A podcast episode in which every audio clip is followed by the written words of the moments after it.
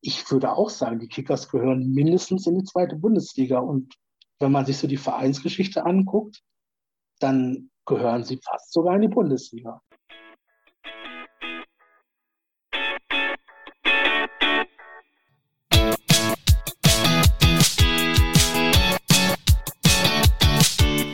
Fußballgeschichte, Fankultur, Groundhopping. Football was my first love ist deine Anlaufstelle für Fußball-Audio-Inhalte, Fußball-Podcasts und Hörbücher in der Football was my first love App.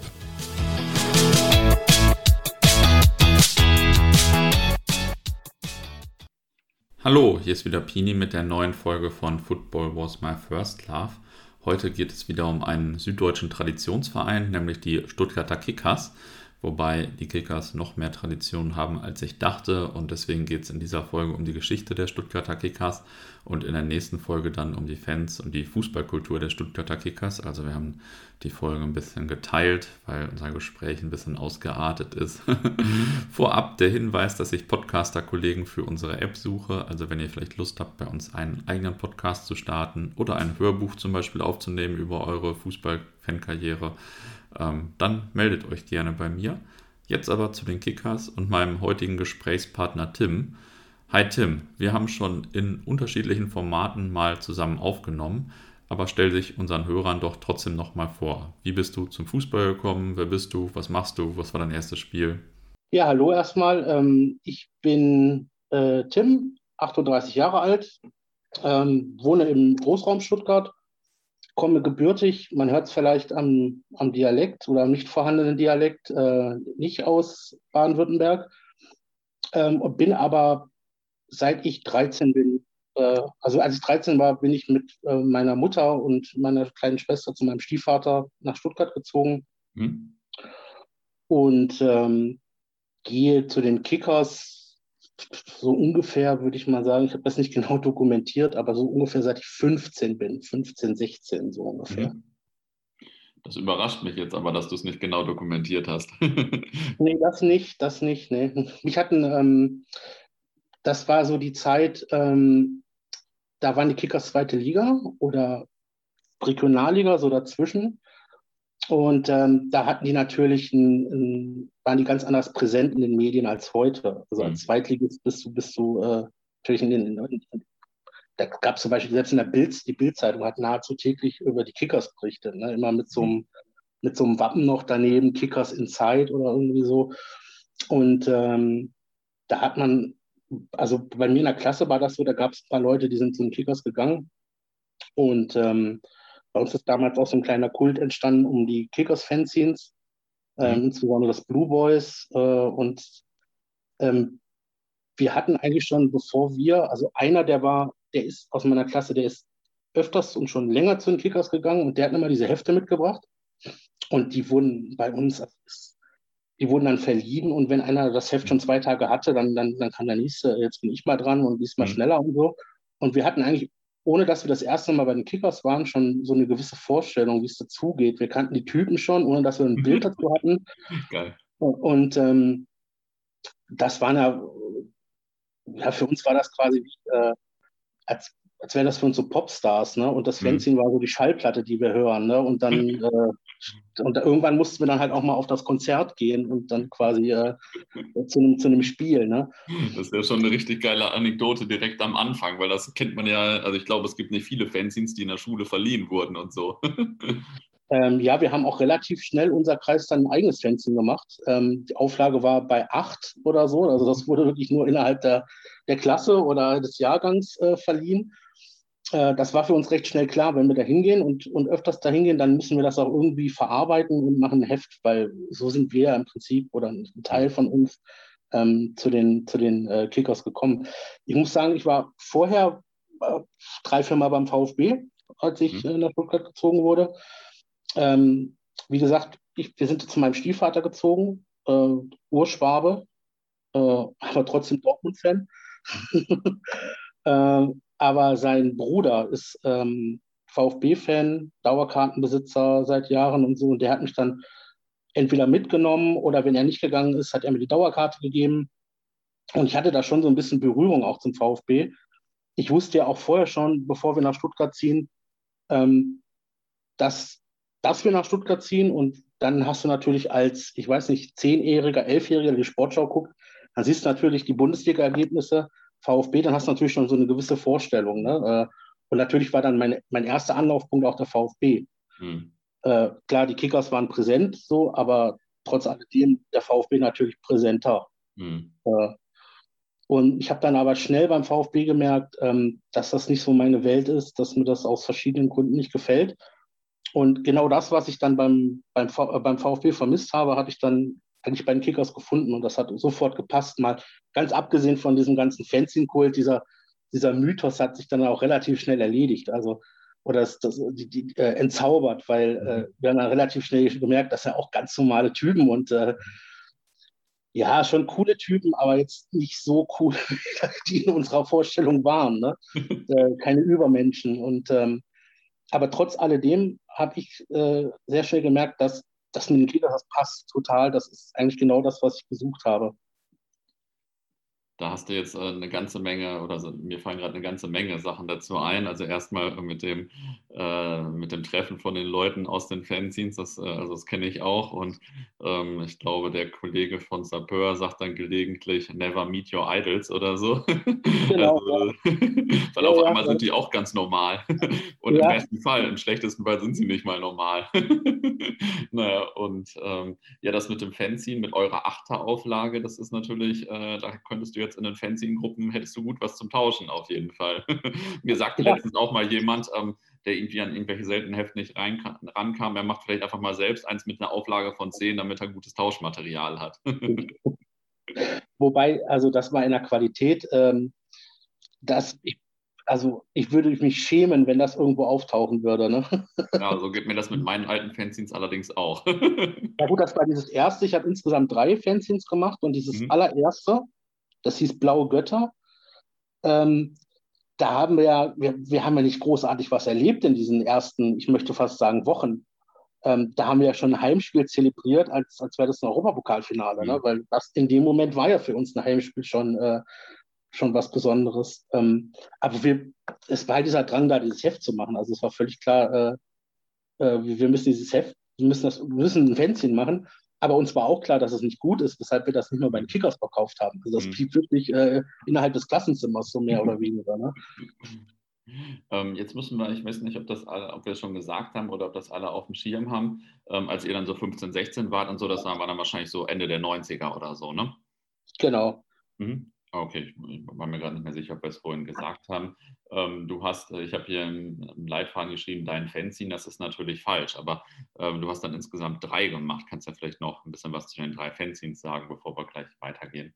Ja gut, dieses erste war dieses, dieses Blaue Götter. Ähm, da muss man nicht, äh, also das, ich hatte, das hatte zwei oder drei Ausgaben. Also das, mhm. das, das, kann man eigentlich nicht ernsthaft dazu rechnen. Ich hatte dann ein, ein zweites mit ein paar anderen Leuten ähm, aber ich habe es eigentlich so federführend gemacht. Das hieß sinnloses Zeug.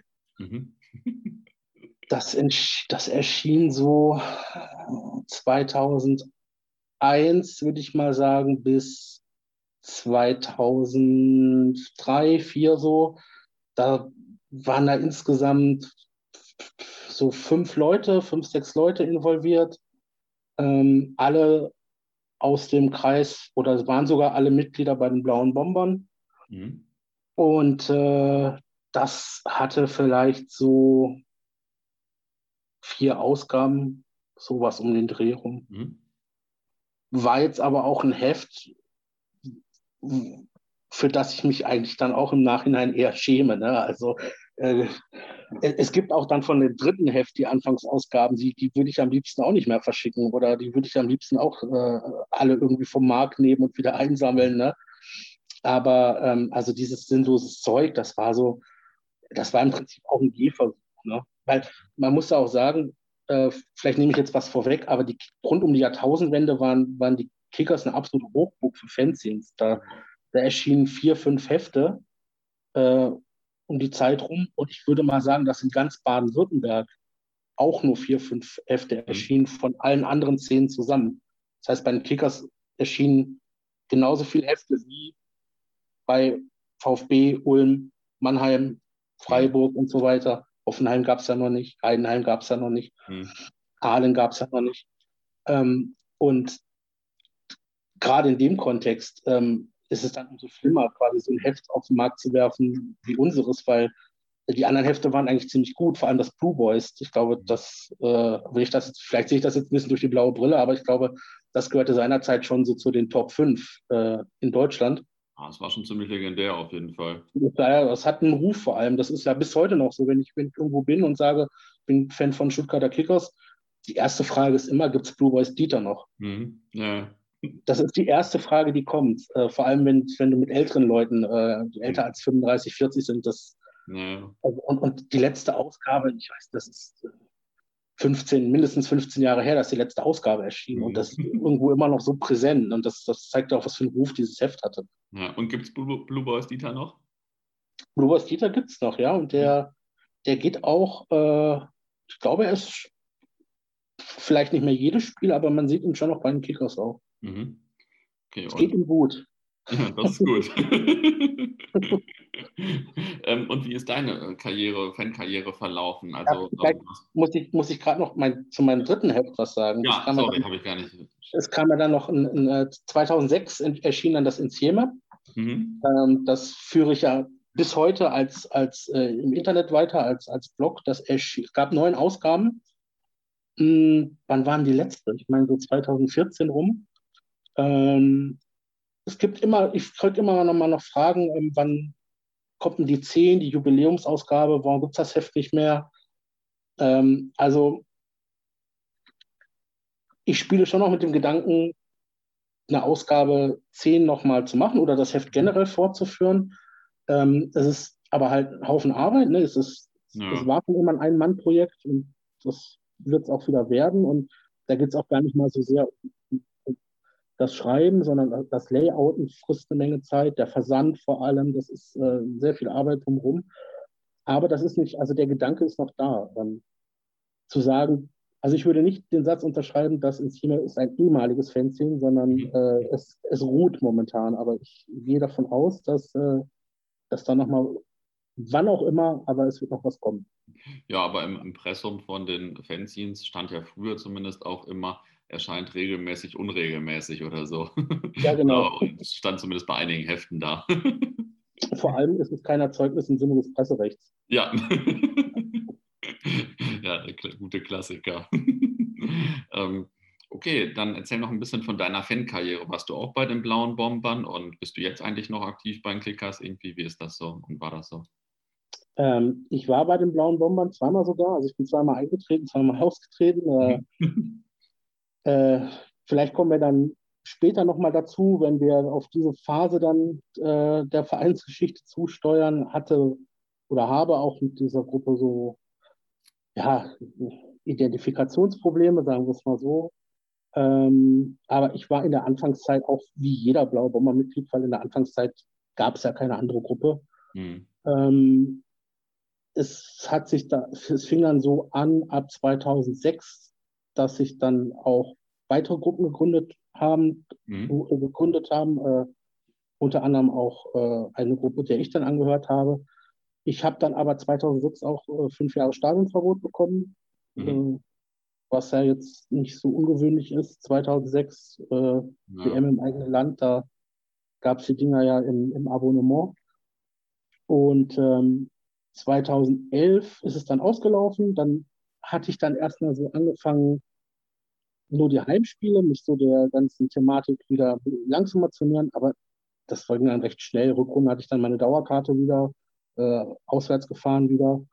Und dann kam so 2013, 14 eine Phase, ähm, seitdem ich einfach ähm, die Notbremse gezogen haben, habe, würde ich mhm. mal sagen, weil da wurde ein Punkt erreicht, an dem ich mich dann nicht mehr so sehr mit dem Verein identifizieren konnte, ähm, dass ich sage, das will ich jetzt noch weiterhin unterstützen.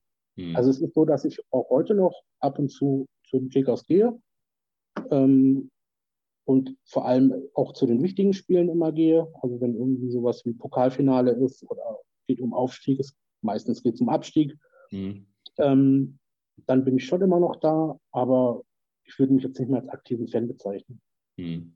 Okay. Ähm, aber als, äh, sehr interessierten Beobachter, das zumindest noch. Kommst du gleich noch darauf zu sprechen, äh, warum du zwar seit 2013, 2014 nicht mehr so aktiv bist oder äh, soll ich es jetzt fragen?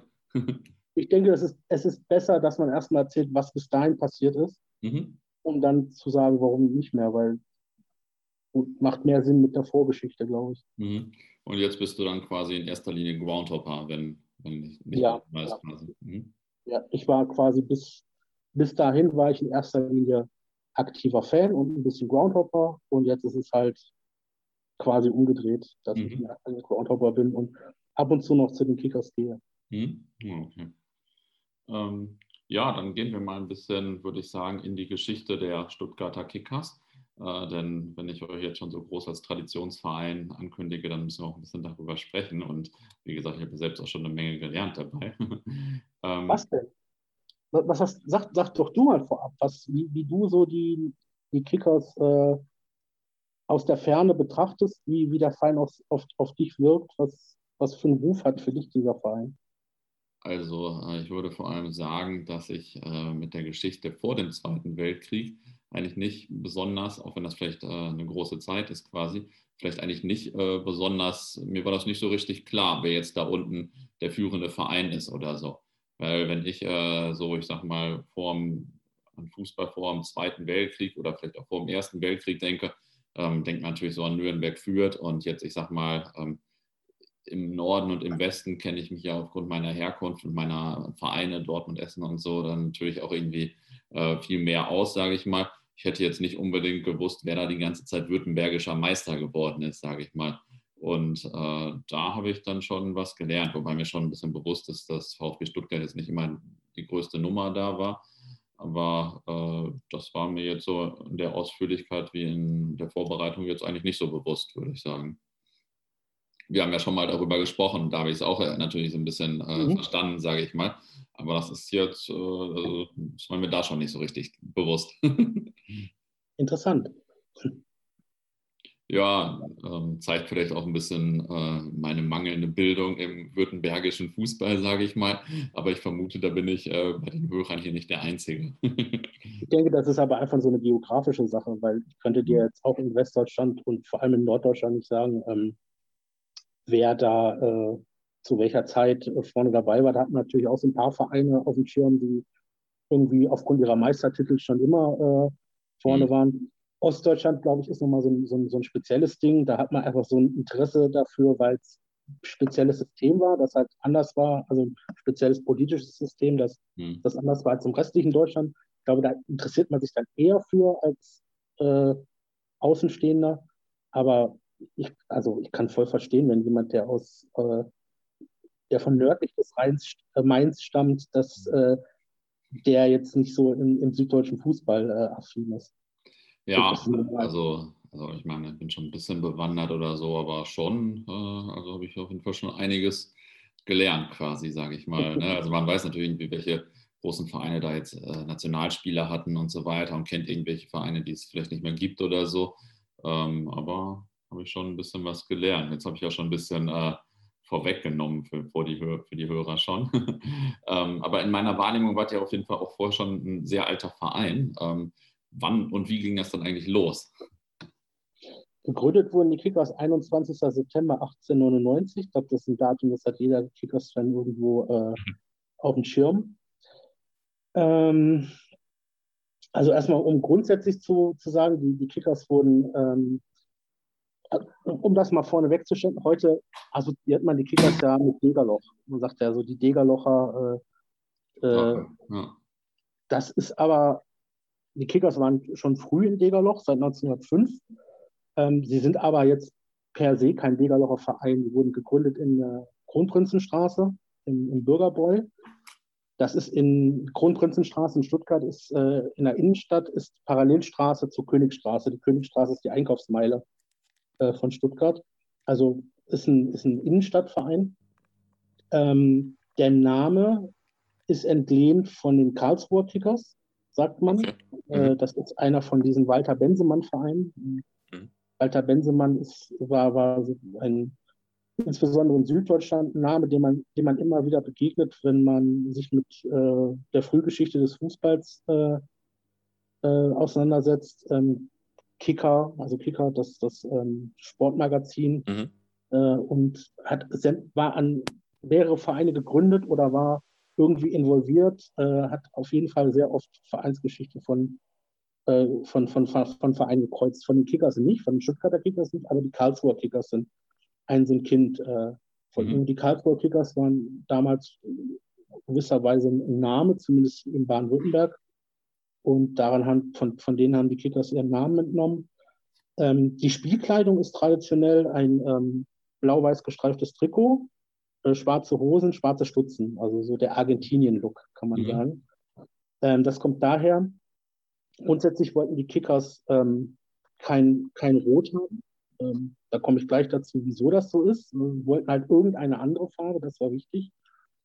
Und sie haben dann Blau genommen oder diese blau-weiß gestreifte, ähm, entnommen von äh, Victoria Berlin, das damals der führende Verein war in Deutschland. Und von denen haben quasi die Trikotfarben geklaut. Ähm, das Schwarz kommt äh, daher, ähm, Schwarz und Gelb sind die Stadtfarben von Stuttgart mhm. und Schwarz und Rot sind die Farben von Württemberg. Mhm. Und Schwarz kommt in beiden vor, deswegen hat man auch die Farbe Schwarz äh, aufgenommen. Mhm. Ähm, das Schwarz ist heute so ein bisschen verloren gegangen. Ähm, da habe ich äh, vielleicht eine kleine Anekdote an der Stelle. Ähm, wir waren ja damals alle ähm, Ende der 90er, weiß nicht, ob das bei dir auch so war. Wir hatten alle unsere New Balance, wir hatten alle unseren Umbro-Pulli. Und ganz wichtig ja, war. Balance, nein, bei mir. bei mir war es so. Und ganz wichtig war Balkenschal. Ne? Mhm. Und auch den Balkenschal. Und ähm, Balkenschals gab es damals beim Kickers nicht. Und ich glaube, das bei Sport Bock in München. Ich mir mhm. damals das HSV-Modell gekauft, äh, äh, also blau-weiß und dann zwischendrin immer noch so ein schwarzer Streifen. Ähm, ich habe natürlich überhaupt nicht nichts von der Vereinsgeschichte der Kickers gewusst, dass, dass dieses Schwarz eigentlich so wichtig war. Und äh, man hat dann auch gleich zu mir gesagt, mach den HSV-Schal weg. Kauf mhm. mal einen richtigen blau-weißen Schal. Ne? Aber unwesentlich, äh, wissentlich habe ich damals tatsächlich alles richtig gemacht. Also dieses Schwarz ist, ist, ist, leider verschwunden. Es ist, es ist jetzt aktuell, beim, beim aktuellen Trikots ist es nach, ich weiß nicht, seit nach 50 Jahren oder so ist es wieder zurückgekehrt. Mhm. Äh, und noch heute spielen die Kickers auswärts in Gelb, äh, mhm. Stadtfarbe von Stuttgart. Also das, das Auswärtstrikot ist gelb. Ähm, interessant ist das Wappen. Ähm, das, das, äh, also es gibt so dieses, diesen Mythos, dass sich die Kickers ursprünglich mit C geschrieben haben am Anfang, also mhm. mit K. Ähm, das ist ja immer so um, um, die Zeit rum, ähm, wurde ein bisschen die Schrift umgestellt in, in, der Kaiserzeit. Also Kassel, die Stadt Kassel hatte sich ja auch mal mit C geschrieben, wird dann mit K geschrieben. Die alten Kasseler Vereine schreiben sich aber noch mit C. Mhm. Und das wird auch ein bisschen vermutet, dass, ähm, dass die Kickers sich ursprünglich mit C geschrieben haben. Also in, wenn du mit irgendeinem Kickers-Fan sprichst, dann das gilt als gesichert. Natürlich haben die Kickers mit C geschrieben. Es gibt noch einen, Schal, der ist in den 90er Jahren entstanden, aus der Fanszene heraus, äh, mit allen württembergischen Meistertiteln drauf, also so ein Retro-Schal. Und da ja. steht dann auch F FC Kickers Stuttgart, also FCC mhm. äh, mit, mit, C. Ähm, in Frage gestellt wird das von Hardy Grüne. Ja. Das ist also der Guru, wenn es um Fußballgeschichte in, in Deutschland geht. Äh, und der sagt, er, er, glaubt nicht daran, dass die Kickers sich mit, mit C geschrieben haben. Also das, das Vereinswappen, das die Kickers seit, seit 1922 führen, ist ja auch ein K drin. Und davor gab es ein, ein, Trikot, wo einfach nur das K drauf war auf der Brust. Mhm. Und kein C. Ne? Dieses, dieses mhm. K-Trikot haben übrigens, der, der hat der Fanclub Blue Boys auch mal so als Retro-Trikot rausgebracht. Ne? Mhm. Äh, das am Rande gesagt.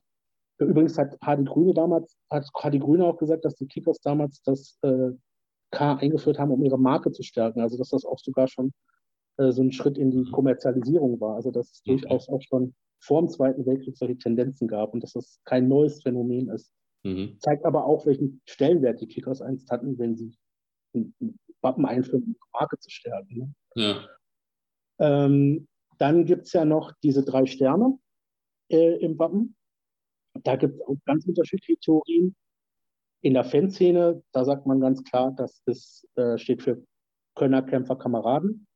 Das äh, Vereinsmotto. Äh, es gibt sogar ein Fanzine bei den Kickers, eines dieser Fanzines, die da um die Jahrtausendwende erschienen, das so hieß, Könnerkämpfer Kameraden, KKK, beziehungsweise K3. In der ersten Ausgabe hieß es noch KKK. Mhm. Hat der Macher gemerkt, äh, vielleicht ein bisschen zweideutig, äh, ja. K3 umbenannt. Ähm, da sagt aber auch äh, der Hans-Jürgen Jablonski, das ist quasi der Hardy Grüne von Württemberg, mhm. äh, der sagt, das steht für die drei Abteilungen Hockey, Fußball, Leichtathletik. Mhm. Also diese drei Sterne, nicht für Kölner Kameraden, sondern äh, Fußball, äh, Hockey, Leichtathletik. Ist natürlich immer schön, solche Mythen, ne? was stimmt jetzt, was nicht. Das ist nirgendwo richtig niedergeschrieben, ja. keiner weiß das richtig, aber das ist so ein Ding, wo man dann immer wieder am Bierstand drüber diskutiert. Ne? ist, ähm, ja, so viel mal zu äh, diesen, diesen Basics. Mhm. Dann zur, zur eigentlichen Gründungsgeschichte. Es gibt die These, ähm, kein VfB ohne Kickers, keine Kickers oder den VfB. Also die, mhm. die beiden Vereine, beziehungsweise die Vorgängervereine, die Kickers haben ja nie mit irgendeinem Verein fusioniert. Also die sind heute immer noch das, was 1899 gegründet worden wurde. Der VfB hatte zwei Vorgängervereine und diese hängen sehr eng miteinander zusammen. Ähm, ähm, es geht los, also ganz der, der, am Ursprung steht der sogenannte Cannstatter FC, Cannstatter Fußballclub von 1890. Mhm. Das ist der älteste Fußballverein Stuttgarts, beziehungsweise Cannstatts. Cannstatt wurde erst 1905 nach Stuttgart eingemeindet. Mhm. Ähm, das ist bis heute noch so, also das mal für alle Nicht-Stuttgarter zu erklären. Das ist heute noch, also Stuttgart und Cannstatt trennt der Neckar. Mhm. Und das ist heute noch so ein bisschen ähm, wie zwei Städte. Mhm. Cannstatt ist auch mit ungefähr 70.000 Einwohnern äh, heute der größte Stadtbezirk äh, von Stuttgart. Und äh, aber der, äh, aber Cannstatt hatte den, den Cannstatter Vasen, den kennt man ja heute von dem, von dem Volksfest. Mhm. Das ist eine riesen äh, Freifläche da am Neckar. Äh, gehörte, war ursprünglich Gelände der Württembergischen Armee und da war Platz zum Fußballspielen. Also alle Stuttgarter Vereine, inklusive der Kickers, haben ihre ersten Spiele im Cannstatter Vasen ja. ähm, gespielt. Äh, also auch die Stuttgarter, sowohl die Cannstatter als auch die Stuttgarter Vereine, die waren alle auf dem Cannstatter Vasen. Und auf dem Cannstatter Vasen soll auch das erste Fußballspiel Deutschlands stattgefunden haben. Mhm. Äh, das war 1865 mhm. und durchgeführt von einem äh, englischen Lehrer, William Kay. Und der hat auch diesen Cannstatter FC gegründet, mhm. 1890. So, jetzt wird es äh, vielleicht ein bisschen kompliziert, ein bisschen, ein bisschen äh, verwoben. Ähm, man muss dazu sagen, zu dieser Zeit war ja noch nicht so ganz klar, in welche Richtung sich der Fußball entwickelt. In die Richtung, wie wir Fußball heute kennen, oder in Richtung Rugby. Das war ja noch ein bisschen mhm. gemischt. Also es gab den Rugby und es gab den sogenannten Association Fußball, das, was wir heute als Fußball kennen. Und ähm, der Cannstatter FC, der hat manchmal beides gespielt. Und der hat dann 1893, die Zahl macht sicherlich hellhörig, weil das ist das Gründungsdatum, das der VfB heute führt, mhm. äh, hat dieser Cannstatter FC einen Ableger in Stuttgart gegründet. Also der hatte dann quasi, gab es den Cannstatter FC in Cannstatt mhm. und den FV Stuttgart in Stuttgart. Mhm.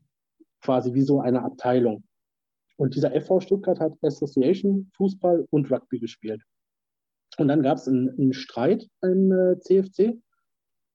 Und da hat ein Teil, ähm, also es haben dann im Prinzip nach und nach alle diesen CFC verlassen. Den CFC gibt es heute noch. Das ist heute der Cannstatter Tennis Club. Also der hat sich dann irgendwann um 1900 dann sind die von, von äh, Fußball auf Tennis umgestiegen, weil die keine Mitglieder mehr hatten. Und in, dem, in diesem ersten Streit ist, ist ein Teil von dem CFC zum FV Stuttgart übergewechselt, also vom, äh, vom quasi vom, vom Cannstatter Urverein zu seinem Stuttgarter Ableger. Und Redelsführer bei dieser ersten Abschaltung war Philipp Heineken, der war später DFB-Vizepräsident, mhm. ist auch so ein, so ein, so ein äh, Pionier des, aus dieser Anfangszeit des Fußballs. Und ein anderer Teil, äh, der beim CFC ausgestiegen ist, hat den Cannstatter Kronenclub gegründet. Das ist der zweite Vorgängerverein vom VfB. Also der mhm. FV Stuttgart und der Cannstatter Kronenclub, das sind die beiden Vorgängervereine vom VfB. Äh, und, da, und, die haben sich 1912 dann zum, zum VfB Stuttgart zusammengeschlossen. So, und dann Also ein Teil ist zum FV Stuttgart abgewandert, ein Teil zum Cannstatter Kronenklub und ein dritter Teil ähm, von diesem Restverein, der dann sogar seine Spielgenehmigung verloren hat für den Cannstatter Vasen, der hat dann 1899 die Kickers gegründet. Mhm. Und wenn man dann auch sieht, wie schnell die ersten Erfolge kamen, also 1900 wurden die Kickers dann ja schon das erste Mal württembergischer Meister. Allerdings ähm, ohne ein Spiel bestritten zu haben, weil sie waren der, der, einzige, der einzige Verein, der äh, dem Süddeutschen Fußballverband angehört hat aus Württemberg. Und dann wird man automatisch Meister. Aber es zeigt natürlich auch, was die Kickers schon für einen Ruf hatten, ähm, dass sie schon als erster Verein, als erster Stuttgarter Verein in diesen Süddeutschen Fußballverband aufgenommen worden sind. Ähm, das, das zeigt ja schon, dass sie, dass sie ähm, so eine ganz andere Aura hatten als, als die, die anderen beiden, als der Kronenclub und als der FV Stuttgart. Und jetzt wird es nochmal interessant ähm, zwischen dieser Beziehung zwischen VfB und, und Kickers. Ähm, die Kickers haben damals gesagt, wir wollen ausschließlich Association Football. Wir wollen kein Rugby. Die haben bei, also bei der Gründungsversammlung wurde ausdrücklich gesagt, bei uns kein Rugby. Mhm. Und dann haben 1902 ein paar Mitglieder äh, dennoch, ein, ein, äh, achso, äh, Association und Leichtathletik. Die Leichtathletikabteilung hat bei Kickers auch eine, eine große Tradition. Viele, viele Olympiateilnehmer 1936 in, bei den Olympischen Spielen in Berlin zwei Medaillen gewonnen, äh, aber nur diese beiden Abteilungen, also nur, nur Leichtathletik und Association Football war erlaubt. Dann wurde 1902 ein Antrag gestellt von einigen Mitgliedern, die dann doch Rugby spielen wollten. Es wurde abgelehnt dann gab es wieder einen Streit und diese, diese Mitglieder sind dann, die diesen Antrag gestellt haben, sind dann frustriert ausgetreten und haben, sind dem FV Stuttgart beigetreten. Mhm. So, und das, mhm. da, also in diesem, in, in, darin liegt so diese besondere Rivalität zwischen VfB und Kickers. Ne? Das also, die, die, lag, die schon in der, lag schon in der Wiege quasi. genau, also das mhm. ist man, äh, es gab ja noch mehr Stuttgarter Vereine mhm. äh, um die Zeit, aber VfB und Kickers, die hatten schon immer ein spezielles Verhältnis zueinander und die Gründungsgeschichte hängt zusammen zwischen beiden Vereinen. Die einen gehen raus in Streit, gehen zu dem anderen, die gehen dann wieder darüber und ähm, das, das ist quasi von Tag Null an ein besonderes Verhältnis zwischen beiden Vereinen. Ja, krass. Das ist, äh, das zum Beispiel war mir in der Form gar nicht oder gar nicht mehr so bewusst. Ähm, also vor dem Ersten Weltkrieg waren die Kickers dann ja auch äh, ziemlich erfolgreich, wenn ich das jetzt so nachgelesen habe. Ne? Also, ja, du musst kurz auch einwerfen, weil du das gesagt hast. Es ist heute noch ein Schimpfwort bei den Kickers, dass man zu den, zu den VfB-Lern sagt, ihr Rugby-Spieler. Und das, das ist heute noch präsent. Ne? Und ja. auch diese, man, man, man, man als Kickers-Fan streitet man dem VfB auch das Gründungsjahr 1893 ab. Also mhm. es, gibt, es gibt Leute, die schreiben VfB 1912 ne, und nicht 1893. und sagen, die Kickers sind der ältere Verein, ne? ja. die früher Fußball gespielt haben. Hm. Ja, das, äh, das, kann ich mir vorstellen, dass das eine heiße Diskussion ist. Ähm, und vor dem Ersten Weltkrieg wart ihr dann ja auch ziemlich erfolgreich. Das war mir zum Beispiel auch nicht so 100% bewusst. Also ihr wart durchgehend württembergischer Meister, äh, Vizemeister auch einmal. Ne? Also, äh, ja, also ähm, wenn man heute sagt, ähm, Bayern sind der Verein in Deutschland, weil die jetzt schon mehrmals nacheinander Meister geworden sind. Das, was die Kickers in den Anfangsjahren gemacht haben, das, das war mehr als das. Die sind vom, mhm. Vom Start weg, von der Vereinsgründung bis zum Ersten Weltkrieg jedes Jahr württembergischer Meister geworden. Mhm. Und sie haben, wie gesagt, ähm, im ersten Jahr kampflos. Ähm, sie haben dort aber mehrere Testspiele bestritten. Ähm, ich habe mir das mal vorab rausgeschrieben, habe ein bisschen im, im Archiv gekramt äh, und habe da total urige äh, Namen gefunden. Also das erste Spiel, was sie bestritten haben, war am 18.10.1899 ein Freundschaftsspiel gegen den FC Stuttgart. Ähm, das war ein 11 zu 0 Sieg gleich mal auf dem Stöckachplatz in Stuttgart Ost. Das war quasi der erste, erste Stadion oder der erste Fußballplatz der Kickers. Äh, dann wird es schon interessant, das zweite Spiel, was sie bestritten haben, das war dann Ende Oktober 1899 in Straßburg, mhm. das da damals noch zu Deutschland gehört hat, ja. äh, gegen den Straßburger FV. Äh, auch ein sehr interessanter Verein, 2 zu 7 Niederlage gab es für die Kickers. Ähm, der Straßburger FV wurde 19, im Jahr 1900 süddeutscher Meister. Mhm. Ähm, hätte es damals schon eine deutsche Meisterschaft gegeben, die kam ja dann erst drei Jahre später, wäre der Straßburger FV zur Endrunde der deutschen Meisterschaft gefahren, hätte unter Umständen deutscher Meister werden können. Mhm. Also er wäre qualifiziert gewesen, wenn es denn schon eine deutsche Meisterschaft gegeben hätte. Die, in Süddeutschland war man ja ein ähm, bisschen weiter, was äh, den Fußball angeht, als, ja. als im Rest der Republik. Ähm, ist übrigens auch ein Bensemann-Verein, äh, der Straßburger FV. Der trat 1902 beim, beim, Straßburger, äh, beim Straßburger FV ein. Und der Straßburger FV war einer der 86 Vereine, die den DFB gegründet haben. Also mhm. auch ein, ein, Schwergewicht damals. Ähm, den gibt es heute noch, den Straßburger FV. Der musste sich dann, je nachdem, ob das Elsass gerade wieder zu Deutschland oder zu Frankreich gehört, umbenennen. Das ist heute der AS Straßburg, spielt in der achten Liga. Also ich glaube, ich, mich, ich war selber bei dem Verein noch nicht, aber mich würde mal interessieren, ob man sich dort heute eigentlich bewusst ist, äh, was für eine Tradition dieser, dieser Verein hat. Ne? Ja. Ähm, dann gab es in diesem ersten Jahr ähm, unter anderem drei Testspiele gegen einen Verein mit dem schönen Namen Süddeutscher FC Stuttgart, ist heute auch von der Bildfläche verschwunden, und unter anderem ein Testspiel gegen einen Verein mit dem Namen Anglo-American FC Stuttgart. Also das ist schon sehr interessant, wenn man mal so ins Archiv guckt, wie da so die Gegner in diesen ja. ersten Tagen, muss man ja sagen. Ne? Ja. Ähm, da hast du gesagt, auch ein gutes Archiv. Das funktioniert sehr gut beim Kickers. Das ist online abrufbar. Mhm. Äh, kickersarchiv.de. Äh, auch viele Fotos und so, wer da mal reingucken will. Mhm. Ähm, klar, es ist ein, oft ein Zahlensalat oder ein, mhm. auch ein Buchstabensalat, aber es sind immer wieder, wieder historische Fotos dazwischen, auch vom alten Stadion. Äh, die Kickers haben das älteste Stadion Deutschlands seit 1905 gespielt. Da gibt es, äh, wer sich für sowas interessiert, der sollte da unbedingt mal reingucken. Ja, ja, krass. Ist ja cool, dass das so. Und das ist auch unter anderem so gut äh, dokumentiert, weil man in der Frühzeit halt schon auch ein sehr, ähm, ja, ich sag mal, sehr bürgerlicher Verein und sehr, sehr professioneller Verein auch war. Und äh, Irgendwann ja zum Beispiel auch kam die Schirmherrschaft von dem Herzog von Württemberg, habe ich gesehen. Und dadurch ist das wahrscheinlich auch alles irgendwie ganz anders dokumentiert als vielleicht in der Frühphase von ähm, irgendwelchen elf Jungs, die sich irgendwo gegründet haben, oder? oder also ich, äh, ich, ich würde sagen, dass die Kickers relativ professionell waren in den Anfangstagen.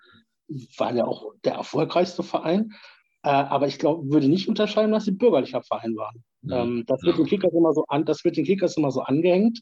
Mhm. Äh, der VfB sei der, äh, sei der Arbeiterverein und äh, die Kickers äh, seien sein, äh, so ein bisschen der bürgerliche Verein. Passt ja auch Arbeiterverein Rot und bürgerlicher Verein Blau. das hatte ich noch vergessen zu sagen. Ähm, die Kickers haben sich die Farbe Blau genommen, gegeben, weil der Cannstatter FC rot war. Und um sich von ihm abzusondern, wollte man halt partout nicht rot haben und ähm, hat dann einfach blau übernommen, weil das die Vereinsfarbe der, der Berliner Viktoria war. Aber ähm, das hatte nichts damit zu tun, dass die Kickers bürgerlich waren. Dass die, das, das württembergische Königshaus damals die Schirmerschaft für die Kickers übernommen hat, dann würde ich sagen, das hat einfach damit zu tun, weil die Kickers der mit Abstand erfolgreichste Verein waren. Mhm. Ähm, äh, der Kretschmann heute von den Grünen, Ministerpräsident von Baden-Württemberg, der ist auch VfB-Fan. Ne? Mhm. Das ist, äh, ich denke, irgendwo normal, dass sich so die, die politische Klasse sich dann auch so mit dem besten Verein irgendwie verwandelt. Ähm, ich würde nicht sagen, dass die Kickers ein, ein bürgerlicher Verein äh, sind und waren. Mhm. Ja, okay, krass. Denkt man ja automatisch, wenn man also das mit dem Herzog liest und dass das so gut organisiert war und anfangs. Ja, na, oft ist das ja auch so. Also in Mannheim zum Beispiel ist das so, ne? Das Waldhof ist der, ist der Arbeiterverein und der VfR Mannheim ist der, ist der Lackschuhverein. Hm. In Essen ist das so mit, mit Rot-Weiß und Schwarz-Weiß. Ähm, aber in Stuttgart ist das nicht so. Hm. Hm. Na, krass. Wieder was gelernt. Und ähm, dann lief das ja alles sehr erfolgreich und man muss sagen, ja, in, in dieser Anfangsphase lief es da, da generell für, für die süddeutschen Vereine sehr, sehr erfolgreich. Ja. Ähm, das erste deutsche Meisterschaftsfinale, das war ja ähm, EFC Prag gegen den VfB Leipzig. Hm. Das war noch ohne süddeutsche Beteiligung. Dann 1904 gab es ja kein Finale, weil äh, der Karlsruher FV geklagt hatte, hm. ähm, dass nicht das Halbfinale auf neutralem Boden gespielt wurde. Mhm. Also Karlsruher V hatte gegen Britannia Berlin gespielt. Das Spiel fand in Berlin statt. Die Karlsruher sind nur unter Protest äh, angetreten. Das haben sie auch das Spiel verloren. Und ihre Klage hatte dann aber Erfolg und so haben sie verhindert, dass ein deutsches Finale äh, ausgetragen worden ist. Mhm. Und dann aber von 1905 bis 1912 stand jedes Jahr der süddeutsche Meister auch im Finale um die deutsche Meisterschaft. Okay. Und dann hatten auch die Kickers ja das, das Glück, äh, 1908 als, als äh, süddeutscher Meister, dass sie auch bis ins äh, Finale um die deutsche Meisterschaft eingezogen sind. Äh, was dann passiert, das, das zieht sich wie so ein roter Faden bis heute durch die Vereinsgeschichte. Die Kickers haben nämlich immer ein sauschlechtes Timing. Also die, äh, wenn man das wie ein Fußballspiel darstellen würde, dann, dann haben die Kickers ein unheimliches Chancenplus, mhm. machen, haben 80 Prozent Ballbesitz aber vom Tor versagen sie dann. Ne? Mhm. Währenddessen umgekehrt der VfB sehr effizient spielt und seine wenigen Chancen immer nutzt. und im Prinzip verlieren die Kickers in, in, äh, seit 1899 äh, jedes entscheidende Spiel. Mhm. Also immer dann, wenn es darauf ankommt, verlieren sie. Mhm. Und so ist es dann auch 1908. Äh, Gegner ist interessanterweise Victoria Berlin, der, ja. der, der Vorbildverein. Die gleiche Geschichte beim Karlsruher FV. Das Spiel hätte äh, auf neutralem Boden stattfinden sollen, äh, fand aber in Berlin statt. Mhm. Und das ist, äh, war lange Zeit auch wieder so ein, so ein Ding, über das man am Bierstand redet. Ach, uns wurde die deutsche Meisterschaft 1908 geklaut, weil das Spiel in Berlin stattfand. Und das ging dann so weit, dass vor einigen Jahren es eine Neuauflage des, des Endspiels gab von 1908. Mhm. Äh, und zwar hat um die Kickers gegen Viktoria Berlin gespielt. Victoria Berlin hat aber, dann glaube ich damals Regionalliga, ihre, ihre reguläre Mannschaft, ihre erste Mannschaft auflaufen lassen. Und die Kickers hatten so eine Traditionself mit Allstars und die wurden da auch völlig abgeschossen und damit war die Sache dann geklärt. Ne? Also mit, aber im Prinzip wird erst mit diesem Spiel, was da 100 Jahre, über 100 Jahre später stattfindet, offiziell anerkannt, dass Victoria Berlin deutscher Meister 1908 wurde. Okay, guck an. Ja, äh, war mir auch natürlich nicht so bewusst, dass das so umstritten war. Aber stimmt, mir fällt das jetzt halt auch auf. Das steht hier sogar in meinen Unterlagen, dass das Finale auch wieder in Berlin war und so ist ja ein bisschen mhm. komisch, wenn da ein paar Jahre vorher äh, schon gegen geklagt worden war. Aber mhm. hm. ja, die, die Kickers wurden dreimal süddeutscher Meister. Und ich habe ja eben gesagt, der süddeutsche Meister landete immer im Finale. Mhm. Äh, 1908 haben es die Kickers dann vergeigt im Finale. Äh, 1913 wurden sie süddeutscher Meister. Da haben sie, dann, haben sie dann dafür gesorgt, dass diese Serie unterbrochen wird, dass der deutsche Meister eben nicht immer ins Finale kommt. Dann sind sie schon im Viertelfinale gegen Duisburg ausgeschieden. Und 1917 wurden sie noch deutscher Meister, aber da wurde wegen dem Ersten Weltkrieg keine, kein Endspiel um die deutsche Meisterschaft ausgetragen. Mhm. Ähm, und jetzt habe ich in der Vorbereitung hier geschrieben, bis Mitte der 1920 Jahre, 1920er Jahre waren die Kickers der führende Verein in Stuttgart. Ähm, oder, und da hast du schon ein bisschen protestiert und hast ja. gesagt, das war auch länger so. ja, ja, ja, also bis, bis, zum, Ersten, bis zum Zweiten Weltkrieg waren die Kickers auch ähm, der führende Verein in Stuttgart. Ähm, es fing dann aber an, dass sie so langsam Konkurrenz bekommen haben. Ähm, in Württemberg, aber insbesondere in Stuttgart selber auch. Ähm, und zwar Sie wurden dann mehrfach Meister auch in den 20er Jahren, württembergischer Meister. Ähm, damals war das dann so, es gab dann eine Bezirksliga Württemberg-Baden. Das war dann die, die quasi die, die erste Liga ähm, von, von, von dem heutigen Baden-Württemberg. Ähm, und da stieg dann der VfB 1924 auf. Also seit 1924 tauchte dann sozusagen der VfB zum ersten Mal am Horizont auf. Mhm bei den Kickers. Bis dahin, ich habe da nochmal noch mal, äh, einen alten Spielbericht gelesen von, also aus der Kaiserzeit. Da hat der Cannstatter Kronenclub gegen die Kickers 2 gespielt und sich an denen die Zähne ausgebissen. Und mhm. da gab es natürlich auch schon Reibereien, da war ein Theater mit dem Schiedsrichter und da passte das wieder nicht. Und da wurde da protestiert. Aber bis dahin war quasi die zweite Mannschaft der Kickers, mhm. der Gegner vom VfB. Und ab 1924 ähm, äh, waren dann die Kickers und der VfB mehr oder weniger sportlich auf Augenhöhe, aber die Kickers noch leicht im Vorteil. Ähm, es gab dann 1924 das erste Derby äh, vor 8000 Zuschauern. Und der VfB gewann 1 zu 0. Presse sprach damals von einer großen Sensation, dass der VfB die Kickers schlägt. Hm. Ähm, auch in den 20er Jahren gab es auch schon eine große Rivalität zwischen den Fans. Ich hatte in meinem äh, Fanzine in Siema hatte ich mal einen Derby-Bericht aus den 20er Jahren aus der mhm. Zeitung abgedruckt. Ähm, da ging es auch darum, dass sich dann die Fans die, gegenseitig die Dynamos an den Fahrrädern kaputt gemacht haben, die ja, vor den äh, vom Stadion quasi geparkt wurden und dann abgestellt wurden. Also es gab schon immer Reibereien äh, mhm. zwischen VfB und Kickers-Fans. Man hat sich nicht gemocht, schon in den 20er Jahren. Also, das ist aber auch eine geile Story mit den Dynamos.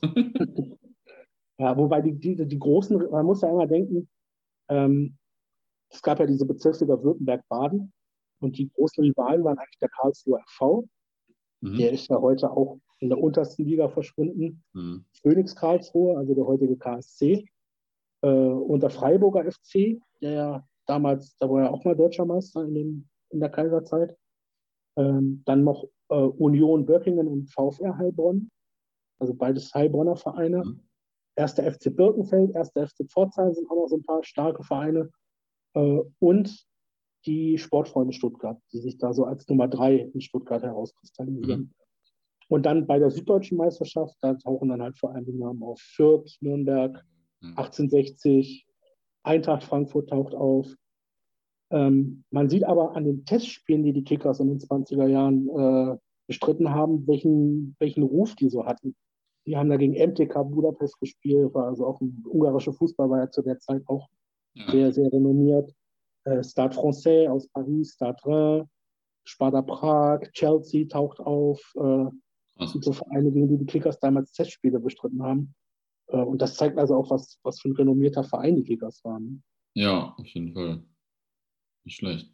Ähm, was waren, äh, also es kamen andere Vereine auf. Gab es denn noch weitere große Erfolge bis 1945 eigentlich dann so?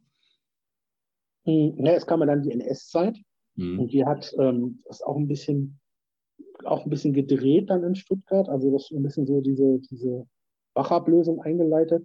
Mhm. Der VfB galt ja als einer der NS-Vorzeigevereine der vier. Ja. Schalke, Werder Bremen, Nürnberg und der VfB. Mhm.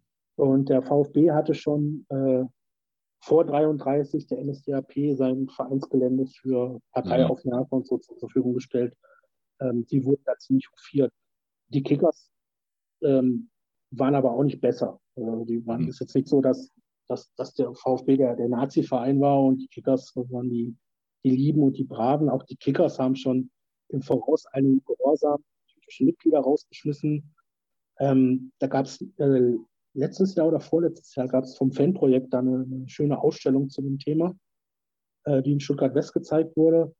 Ähm, da war ein äh, Schwerpunkt dieser Ausstellung war die Geschichte von Julius Baumann, der war Schiedsrichter bei den Kickers, musste auch 1933 den, den Verein verlassen, wurde ausgeschlossen, ist aber nicht ins Ausland gegangen. Also der hat gesagt, ich, flüchte nicht, ähm, ich will weiter für den, für den Nachwuchs da sein im Verein. Mhm. Er ist dann 42 im KZ in, in Mauthausen ermordet worden. Ja, krass. Ähm, also es ist nicht so, dass die Kickers ein, ein, ein, ein Verein des Widerstands gewesen sind. Ja. Ja. Ähm, man muss dazu sagen, so diese 20er, 30er Jahre, äh, das war auch eine Zeit, in der sich Stuttgart sehr verändert hat. Das war ein mhm. enormer Boom, der da entstanden ist. Es wurde zum Beispiel der Tagblattturm gebaut. Das war Deutschlands erstes Hochhaus. Mhm. Äh, es wurde der, der Hauptbahnhof gebaut. Das ist ja noch ein sehr markantes Gebäude. Mhm. Es entstand die, die Weißenhof-Siedlung, UNESCO-Weltkulturerbe. Ähm, daran schließt sich ja dann auch noch der Bau des Fernsehturms an, der erste Fernsehturm der Welt. Und in dieser Zeit bekam auch Stuttgart ein Stadion. Also bis dahin gab es den, den Kickersplatz oben in, in Degerloch, ähm, wohin dann die Kickers verfrachtet wurden quasi, weil sie äh, weil, weil da auch wieder äh, Armeegelände war und äh, dort Platz war, um, um Sportplätze zu bauen. Und, äh, wenn man sich das mal heute anguckt, das ist auf der Walda oben gibt es ja, ich weiß nicht, 10, 15 Sportplätze, da sind ja zig Vereine ansässig, auch sehr viele Traditionsvereine wie die Sportfreunde Stuttgart, die drei waren, das der direkte Nachbar von den Kickers, oder die Eintracht. Ähm, das sind alles keine Degerlocher Vereine, aber die haben quasi alle outgesourced, weil in Stuttgart kein Platz war mhm. äh, für, für, ein, für ein Stadion. Und oder für, für Sportplätze. Und bis dahin war, war eigentlich so, dass der Kickersplatz, wie das Waldau-Stadion früher noch hieß, bis 1987 hieß das der Kickersplatz, hielt erst 1987 den Namen Waldau-Stadion, ähm, war das quasi so das größte Stadion in Stuttgart. Hm. Und dann hat sich Stuttgart aber schon vor der Machtübernahme die Ausrichtung für das Deutsche Turnfest 1933 beworben. Und das war der Anlass, ist ja oft so, für Olympische Spiele oder so wird, wird ein Stadion gebaut. In dem Fall war es das Turnfest. In Stuttgart eigentlich mal ein großes Stadion bekommen hat. Hm. Das Neckarstadion. Hm. Äh, und ähm, das wird heute zwar auch mit dem, mit dem VfB assoziiert, es ist aber das Stuttgarter Stadion, also so ein bisschen vergleichbar wie in Berlin, das Olympiastadion. Mhm. Das ist ja jetzt auch nicht das traditionelle Hertha-Stadion, sondern da hat ja auch immer jeder irgendwie gespielt, der jeder Berliner Verein, der gerade in der Bundesliga war. Ja. Und, und so ist das in Stuttgart eigentlich auch. Ne? Der mhm. VfB ist halt hängen geblieben. Äh, aber genauso haben die Kickers sehr viele, sehr viele und auch immer große Spiele. Zuletzt DFB-Pokal gegen Borussia Dortmund vor ein paar Jahren. Äh, immer im Neckarstadion gespielt. Ähm, und das hat aber natürlich dem, dem VfB sehr geholfen, ähm, dieses Stadion, und begünstigt durch die damaligen politischen Verhältnisse, haben die das quasi auch, äh, also der VfB hatte bis dahin zwar ein Stadion, aber das, da waren die nie mit so richtig zufrieden und wollten sich quasi da auch professionalisieren und hatten dann das Glück, dass die, dass das Turnfest kam hatten dann das Glück, dass sie vom, vom Regime äh, unterstützt wurden und haben halt dadurch ihr Stadion bekommen. Mhm. Das hat dann auch nochmal dazu beigetragen, ähm, dass dann die Luft für die Kickers in Stuttgart immer enger wurde. Äh, ja. Konkurrenz mit dem VfB. Aber trotzdem ähm, wurden die Kickers im Dritten Reich fünfmal württembergischer Gaumeister, der VfB nur viermal. Mhm. Also immer noch der erfolgreichere Verein gewesen. Aber das habe ich da schon mal gesagt, äh, der VfB nutzt seine wenigen Chancen ja. und sind dann 1935 dann auch das erste Mal ins Finale in die deutsche Meisterschaft gekommen. Ja, und gewonnen hat das aber wahrscheinlich Schalke 04, oder? Genau. genau. Ja, das hatte ich befürchtet. dann machen wir mal schnell weiter hier. vielleicht, sollte, vielleicht, sollte, ich mal, vielleicht auch interessant, äh, wie viele Zuschauer damals so ja, äh, im, im, Stadion waren. Also beide Vereine, VfB Kickers, hatten so 5.000 bis 8.000 mhm. Und die Derbys waren ungefähr 25.000. Mhm. Äh, aus dieser Zeit datiert aber noch der, der heutige Stadionrekord im Neckarstadion, äh, wenn es um die Beteiligung eines Stuttgarter Vereins geht. Zwar war das 1939 das Endspiel um die deutsche Meisterschaft oder die Endrunde um die deutsche Meisterschaft. Gab es ja erstmal eine Vorrunde und äh, dann äh, die, die, die Gruppensieger kamen dann ins, ins Halbfinale um die mhm. deutsche Meisterschaft und dann Finale. Und die Kickers waren davor württembergischer Meister geworden, kamen in diese Endrunde um die äh, deutsche Meisterschaft und da war unter anderem Admira Wien, mhm. der spätere Finalist dabei. Und es war das vorletzte Spiel, äh, das vorletzte, vorletzte Vorrundenspiel. Und äh, die Kickers hätten gewinnen müssen und sie wären im Halbfinale gewesen. Äh, es waren 70.000 Zuschauer kamen. ich habe nochmal so einen alten Bericht gelesen, da stand drin, Tausende erhielten keinen kein, äh, Zugang mehr, weil das Stadion ausverkauft war. Und diese 70.000 sind ja bis heute äh, der Rekord. Es gab nochmal Länderspiele und Europapokalspiele mit mehr Zuschauern, aber mehr als 70.000 hat der VfB äh, bis heute äh, nicht ins Stadion reingebracht. Mhm. Das hängt natürlich auch heute damit zusammen, dass die Kapazität inzwischen. Ja, ja. Und, die, und ja, und die Kickers müssen einfach nur gewinnen gegen Admira Wien und sie gewinnen natürlich nicht. Hm. Und äh, spielen nur 1 zu 1. Sie haben es dann beim letzten Spiel in Dessau in der Hand, trotzdem noch äh, mit einem Sieg ins Halbfinale einzuziehen und sie verlieren in Dessau natürlich 0 zu 1. Und Aha. aufgrund des schlechteren Torverhältnisses ziehen sie nicht ins Halbfinale ein. Und das ist wieder dieser, dieser rote Faden, der sich durch die Vereinsgeschichte zieht wenn es drauf ankommt, geht es schief. Mhm. Ja, krass. Das äh, war mir gar nicht so bewusst. Also man kennt das mit dem Pokalfinale später und so. Naja, wie ging es denn äh, nach dem Krieg weiter? Also im Süden wurde ja schnell wieder Fußball gespielt, ähm, also auch in der Liga. Ähm, und dann verbindet man die 50er Jahre eigentlich aber schon eher mit eurem Lokalrivalen. Wie habt, mhm. wie habt ihr denn so abgeschnitten in der Oberliga Süd? Ja, so im äh, Oktober 45 ging die Oberliga Süd schon wieder los. Wenn man sich das heute vorstellt, 8. Mai war Kriegsende, Oktober 45. Mega krass. Vor allem mit den ähm, Möglichkeiten damals, überhaupt der Kommunikationsmöglichkeiten und so. Mhm, aber es war ja auch nur in Süddeutschland so. Also mhm. in anderen, äh, ich glaube, Westen erst 47, ne? Ja, ja. Also in der britischen Zone wurde, glaube ich, erst 1947 wieder gespielt. Ja. Ähm, also es wird dann die Oberliga Süd gegründet. Äh, die Kickers sind dabei, also nach wie vor erstklassig. Ähm, schneiden nicht schlecht ab. Sie werden in der ersten Saison 45, 46 Dritter und äh, ist 1947 Siebter. Und dann kommt eine, äh, übrigens 1907, für der Saison 1946, 47 gibt es erstmals einen belegten Zuschauerschnitt mhm. bei den Kickers, der liegt bei 11.422. So, und dann kommt diese sehr, sehr äh, schicksalsreiche Saison 47, 48. Das ist die erste gesamtdeutsche Meisterschaft. Äh, mhm. Das ist zum ersten Mal, dass, dass die britische Zone äh, wieder Vertreter entsendet in, in, um die Endrunde um die deutsche Meisterschaft und die Ostzone sollte mitspielen. Mhm. Und äh, die Kickers hatten damals eine Bombenmannschaft, die hatten den sogenannten 100-Tore-Sturm. Also die mhm. haben in, haben in der Oberliga 113 Tore geschossen, wurden Dritter äh, hinter Nürnberg. Nürnberg als, als deutscher Meister 88 Tore und äh, 1860 77 Tore und die mhm. Kickers mit 113. Mhm. Ne? Kickers hatten zwei Punkte Rückstand zu 1860. Das wird später noch äh, spannend. Ähm, mit dabei, also Mitglieder dieses 100-Tore-Sturms war unter anderem Edmund Kohnen. Der hatte ja auch schon, der war auch 1939 bei dem Spiel gegen Admira Wien dabei. Hatte nicht auch mal so einen äh, Länderspiel-Tore-Rekord gemacht, irgendwie sechs Tore oder so? Der hat den ersten Hattrick der WM-Geschichte gemacht. Ah ja, 1934, ne? Genau, das, also auch von den Kickers. Äh, mit dabei war auch Albert Singh, der war mhm. damals mhm. auch äh, Nationalspieler und er war Co-Trainer unter Herberger bei mhm. 54. Ja, der hat doch auch das ganze äh, die Hotel organisiert und so weiter und so fort, alles, ne? Meine auch, von, ja. auch von den Kickers.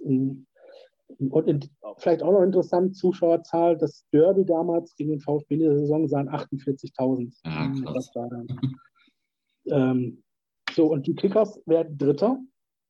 Und das war damals, wie gesagt, diese deutsche Meisterschaft, diese der Saison 47, 48 war eigentlich als erste gesamtdeutsche Meisterschaft konzipiert. Und eigentlich hätte Süddeutschland drei Vereine äh, zur Endrunde entsenden sollen. Das wäre, wie gesagt, ähm, 1860 gewesen als Zweiter und Nürnberg als, als Meister. Und die Kickers waren punktgleich mit dem FC Bayern München auf Platz 4 Sie hatten das bessere Torverhältnis, aber das Torverhältnis zählte damals nicht und es musste ein ähm, Entscheidungsspiel ausgerichtet werden zwischen Kickers und dem später so großen FC Bayern München. Und die Kickers gewinnen 5-1 gegen Bayern und sind eigentlich bei der Endrunde der deutschen Meisterschaft dabei. Und kurz bevor die, Deutsch, die, die Endrunde beginnt, äh, wird in den Westzonen die Währungsreform äh, gemacht. Damit das ist quasi der, der, der Schritt zur Teilung Deutschlands. Und damit ziehen die Ost, zieht die Ostzone ihre Mannschaften ab. Also es wird keine gesamtdeutsche Meisterschaft. Und damit darf Süddeutschland nur noch zwei statt drei Vereine entsenden. Also hm. die Kickers trotz gewonnenem äh, Entscheidungsspiel gegen Bayern München fahren nicht mit zur Änderung. Ach, das ist ja krass. das, äh, das ist wieder diese Geschichte mit dem schlechten Timing, was die Kickers halt in ihrer Vereinsgeschichte immer haben. Ne? Hm. Ja. Ähm, dann kommt das Jahr 1950 und das ist das Jahr 1950 ist das Jahr, in dem die Wachablösung vollzogen wird, in dem der VfB äh, die Nummer eins der Stadt wird. In diesem Jahr stirbt Hugo Nathan. Der war äh, vor 1933 Leiter der Fußballabteilung der Kickers. Mhm. Äh, Jude, er musste dann in die Schweiz auswandern, kommt aber 45 sofort wieder zurück wird sofort wieder Abteilungsleiter bei den Kickers. Äh, auch krass, ne? Also, ja. was die Menschen erlebt haben und wir haben nichts Besseres zu tun, als wieder nach Deutschland zurückgehen, weiterzumachen, was sie vor 33 gemacht haben. Total. Und das mit so viel zeitlichem Abstand auch und so. Krass. Mhm. Und ähm, der muss wohl eine sehr große Identifikationsfigur gewesen sein. Und durch seinen Tod bricht der Atomsturm auseinander. Mhm. Und äh, auf völlig unerklärliche Weise spielen die Kickers nicht nur nicht um die Meisterschaft mit, sondern sie steigen ab. Mhm. Zum ersten Mal in ihrer Vereinsgeschichte seit 1899 steigen die Kickers in die zweite Liga ab. Und im selben Jahr wird der VfB zum ersten Mal deutscher Meister. Hm. Das ist übrigens auch eine Konstellation, die nochmal wiederkehren wird. Ja. Ja, das ist 1992, oder? 1992, genau. Ja. Die steigen aus der Bundesliga ab, ähm, punktgleich und der VfB wird Meister. Ja, punktgleich wusste ich nicht mehr, aber 91, 92 erinnere ich mich sogar selbst dran, ja. Ja, und dann folgen also beim VfB unglaublich erfolgreiche Jahre. Deutscher Meister 50, Deutscher Meister 52, ja, DFB-Pokalsieger 54, DFB-Pokalsieger 58. Und äh, die Kickers, die steigen dann zwar im Folgejahr sofort wieder, jetzt nehme ich ein bisschen was vorweg, ne? Ja, alles gut. Das wäre aber auch meine nächste Frage, wie ihr so in der Oberliga Süd dann abgeschnitten habt. Ja, die, die, die Kickers steigen dann, denen gelingt der sofortige Wiederaufstieg. Äh, aber sie in, den, in den 60er Jahren, in den 50er Jahren belegen sie dann nur noch zweistellige Tabellenplätze äh, in, der, in, der Tab in der Oberliga Süd. Äh, ich habe dann einen schönen Satz gefunden in der Chronik, äh, also nicht in der Kickers-Chronik, sondern in einer Chronik. Dort heißt es, schon damals gilt der Kickersplatz als Hexenkessel. Die Berichterstatter sind von dem widerlichen Gejohle und Geschreie der Kickers-Anhänger empört. Geil. Und Robert Schliens ist äh, also eine Ikone beim VfB, nachdem ist ja auch das, das Stadion der zweiten Mannschaft äh, benannt. Der sagte in den 50er Jahren, ich bin und bleibe ein, also er sagt das über den Kickersplatz, ich bin und bleibe ein Roter, aber diese Leute, diese Stimmung, das gibt es bei uns im Neckarstadion nicht. Was? Also was, was, also in den 50er Jahren, das, da muss eine wahnsinnige Stimmung, äh, vielleicht ja. auch davor schon, aber aus den 50er Jahren ist es halt belegt, dass, dass da was los war bei den Kickers. Äh, aber leider nur in Sachen Stimmung, denn 1958 steigen sie erneut ab. Äh, zwar sofort wieder auf, dann aber auch gleich wieder ab. Und das ist ja die entscheidende Phase, weil 63 wieder die Bundesliga gegründet. Hm. Und dadurch, dass die Kickers Ende der 50er oder generell in den 50er Jahren so schwächeln, werden sie dann natürlich auch nicht berücksichtigt. Ja. Äh, weil ja auch im Umkehrschluss. Auf jeden Fall, wenn man da dann gerade abgekackt ist. Genau, weil ja auch im Umkehrschluss der VfB da seine, seine Top-Phase hatte. Mhm. Und das weiß man ja, der, der DFB hat ja damals nur einen Verein pro Stadt berücksichtigt. Mhm. Deswegen sind ja die Bayern auch äh, kein Gründungsmitglied der Bundesliga geworden, ja. 60. Ja. Nach Gründung der Bundesliga spieltet ihr dann aber ewig zweitklassig. Ne? Also erst Regionalliga Süd, dann zweite Bundesliga Süd, dann zweite Bundesliga. Ähm, Gibt es da eigentlich irgendwie Jahre oder einzelne Spiele oder Mannschaften oder Spieler oder so, die legendär und besonders in Erinnerung sind in der ganzen Zeit oder aus der ganzen Zeit? Also die Kickers waren tatsächlich von 1960 bis zum Bundesliga-Aufstieg 1988 durchgehend zweitklassig. Mhm. Ich weiß noch, vor ein paar Jahren waren die Kickers in der ewigen äh, Tabelle der zweiten Bundesliga Dritter. Hm die Tage jetzt kam Artikel in den Stuttgarter Nachrichten, dass sie jetzt Sechster sind und gerade im Begriff sind, diesen Platz an KSC zu verlieren. Also der KSC findet jetzt irgendwie noch ein paar Siege, dann holen sie die Kickers in der, in der äh, ewigen Tabelle der zweiten Bundesliga ein. Ja, krass dafür, dass ihr schon ein paar Tage nicht mehr zweite Bundesliga gespielt habt. Aber ähm, die Kickers halten in der zweiten Liga richtig gut mit eigentlich. Es sind da mehrere dritte, vierte, fünfte Plätze dabei. 1981 äh, fehlen nur zwei Punkte auf Kickers Offenbach mhm. äh, für Platz drei, damals Relegationsplatz. Ähm, und sie haben aber auch ähm, beim Thema Testspiele merkt man auch wieder, dass, dass die Kickers da noch einen sehr guten Ruf haben. Sie hatten zum Beispiel noch in den 50er Jahren, im Mai 52, haben sie eine USA-Reise gemacht mit neun Testspielen. Mhm. Und das macht ja auch nicht unten und ein zweitklassiger Verein nicht eigentlich. Sie ja. hatten in den 60er Jahren Testspiele in Ägypten und Jordanien. Krass. Dann hatten sie 63 äh, ein Testspiel gegen äh, Real Madrid, die damalige Wundermannschaft mit Puschkasch. vor 51.000 Zuschauern. Witzigerweise hatte der VfB zwei Wochen vorher gegen Santos gespielt mit Pelé hm. im Neckarstadion und irgendwie hat man bei den Kickers dann gesagt, ne, dann brauchen wir jetzt aber auch einen, einen Top-Gegner hier und haben dann zwei Wochen später gegen Real Madrid gespielt. Ne? Ja, krass. Also äh, das ist auf jeden Fall nicht so die Paarung, an, die man so auf dem Schirm hat. krass, ja. schlecht. Ich habe auch, äh, sorry, sag ruhig. Nee, nee, sag du, ich wollte jetzt nicht ins Wort fallen. Nö, alles gut. Ich wollte nur sagen, ich habe auch ähm, vielleicht doch ein legendäres Spiel gefunden. 75, 76 Derbys, nämlich gegen den ebenfalls zweiklassigen VfB. Und da gab es zu Hause einen 2-0-Sieg vor 28.000 Zuschauern. Und jetzt würde ich ja denken, das ist bestimmt legendär, wenn man so lange zweite Liga spielt und so, so, wenig, so wenig Derby, Derbys kam. Aber wahrscheinlich ist das, äh, ist das einfach zu weit in der Geschichte, oder? Also diese, diese beiden Spieljahre 75, 76, 76, 77, die werden nochmal sehr, sehr entscheidend äh, mhm. für die Kickers, weil der VfB runterkommt, weil er aus der ja. Bundesliga einsteigt, zwei Jahre in der zweiten Liga spielt. Ähm, in, in diesen beiden Jahren verdoppelt sich der Zuschauerschnitt der Kickers. Mhm. Nur mal so als Beispiel.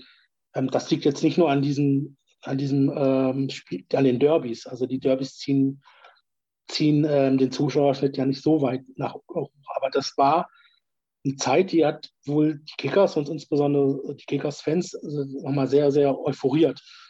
euphorisiert. Und es ähm, besteht die Möglichkeit, das Kräfteverhältnis wieder umzudrehen in Stuttgart, weil der VfB sehr, sehr schwächelt äh, in der zweiten Liga zunächst. Sie werden im ersten Zweitliga-Jahr nur Elfter. Mhm. Und da sind wir aber wieder der Sache mit dem schlechten Timing. Ähm, eigentlich hätten die Kickers, und das war ihnen damals schon bewusst, investieren müssen. Sie müssen jetzt in Kader investieren und jetzt versuchen, wo der VfB unten ist, hochzukommen. Jetzt das Kräfteverhältnis wieder umdrehen und wieder die Nummer eins werden. Blöderweise haben die Kickers noch ein altes Stadion, also das älteste Stadion haben sie ja heute.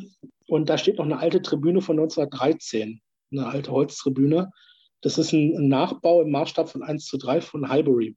Mhm. Und die muss wohl schon derart alt und, also wenn man nochmal äh, auf diese Archivseite guckt, kickersarchiv.de, da sind haufenweise Bilder drin von der, von der also Spielszene und im Hintergrund sieht man die, die alte Tribüne. Das ist ein Traum.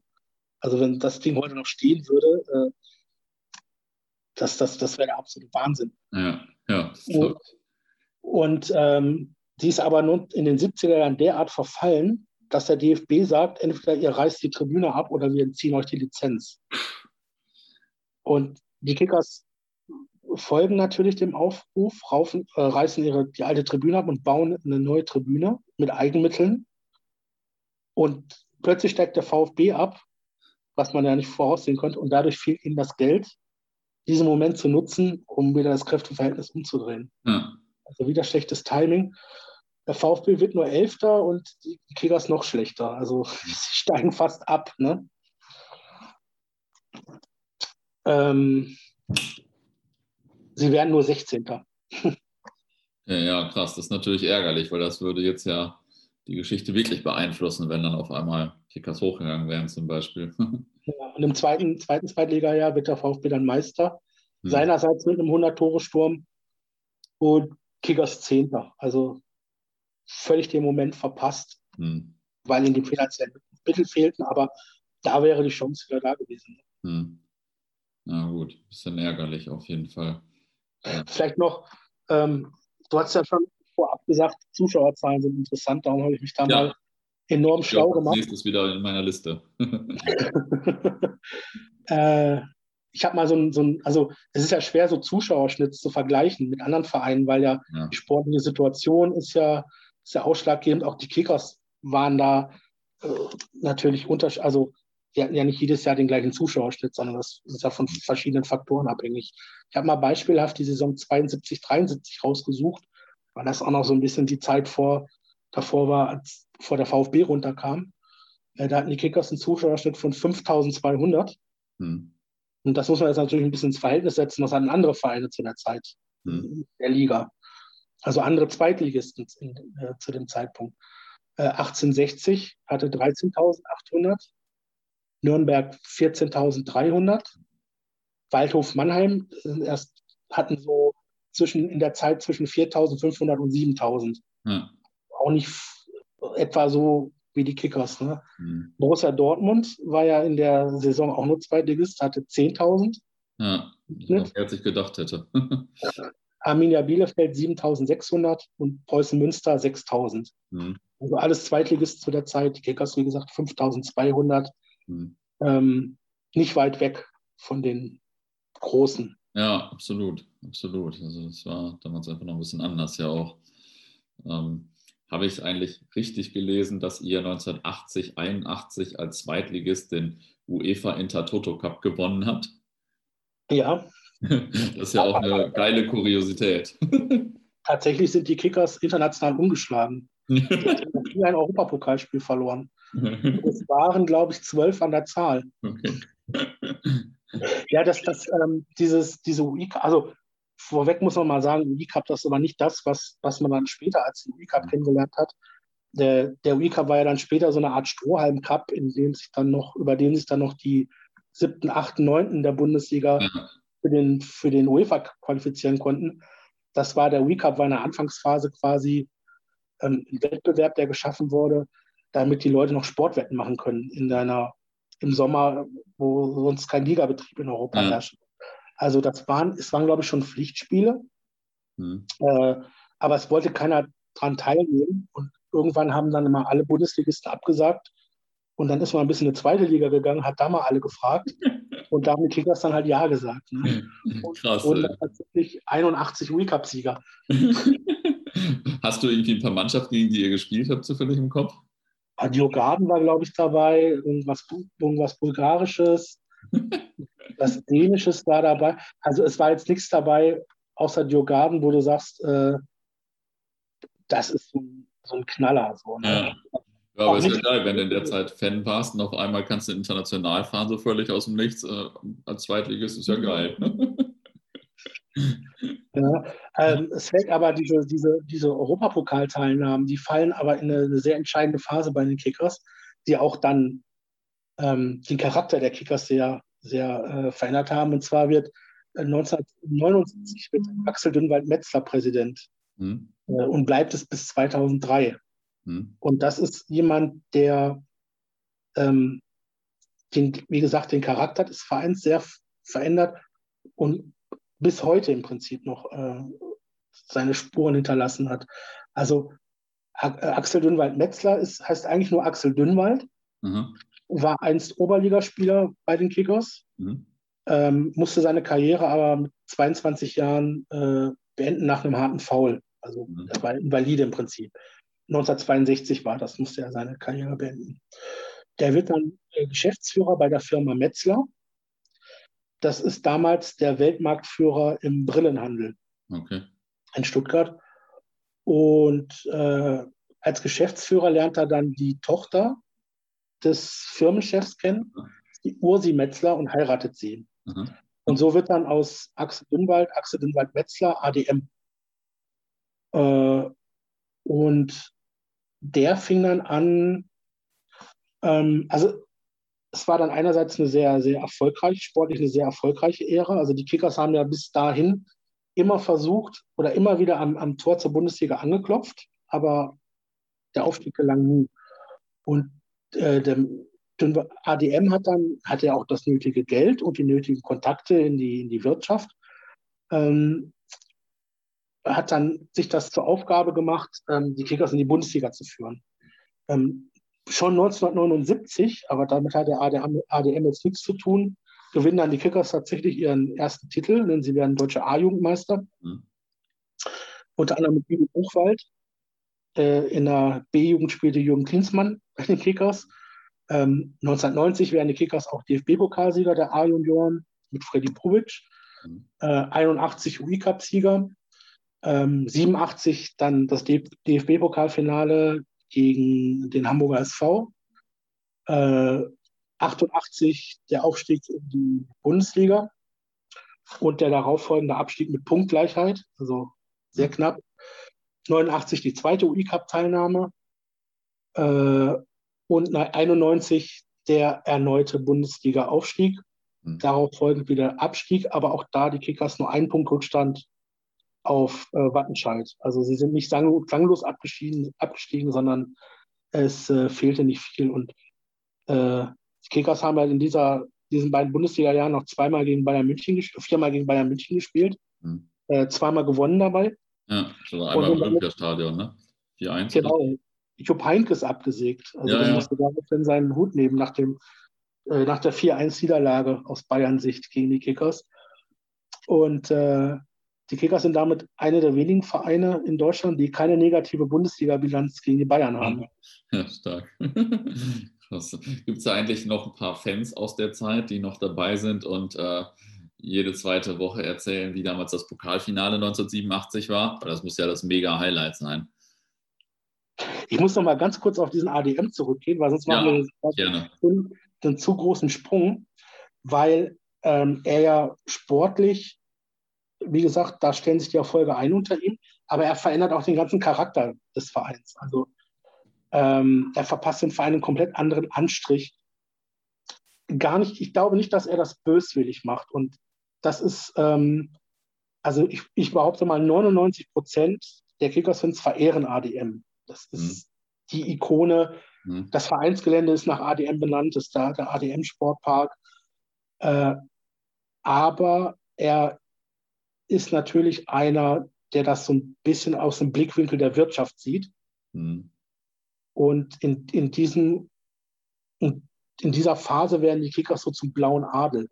Mhm. Das fängt, der, fängt den Kickers ja noch, äh, noch heute nach. Also es gibt da so die Legenden, dass man als Kickers-Fan damals äh, mit der blauen Krawatte statt im Schal äh, zum, zum äh, ins Stadion gegangen ist. Mhm. Die Ursi, seine Frau, malt sich die Fingernägel blau zum Beispiel immer. Mhm. Äh, ADM hat damals, ein, ein, ein Leitsatz von ADM ist damals, äh, in unserem Verein ist der gehobene Mittelstand zu Hause.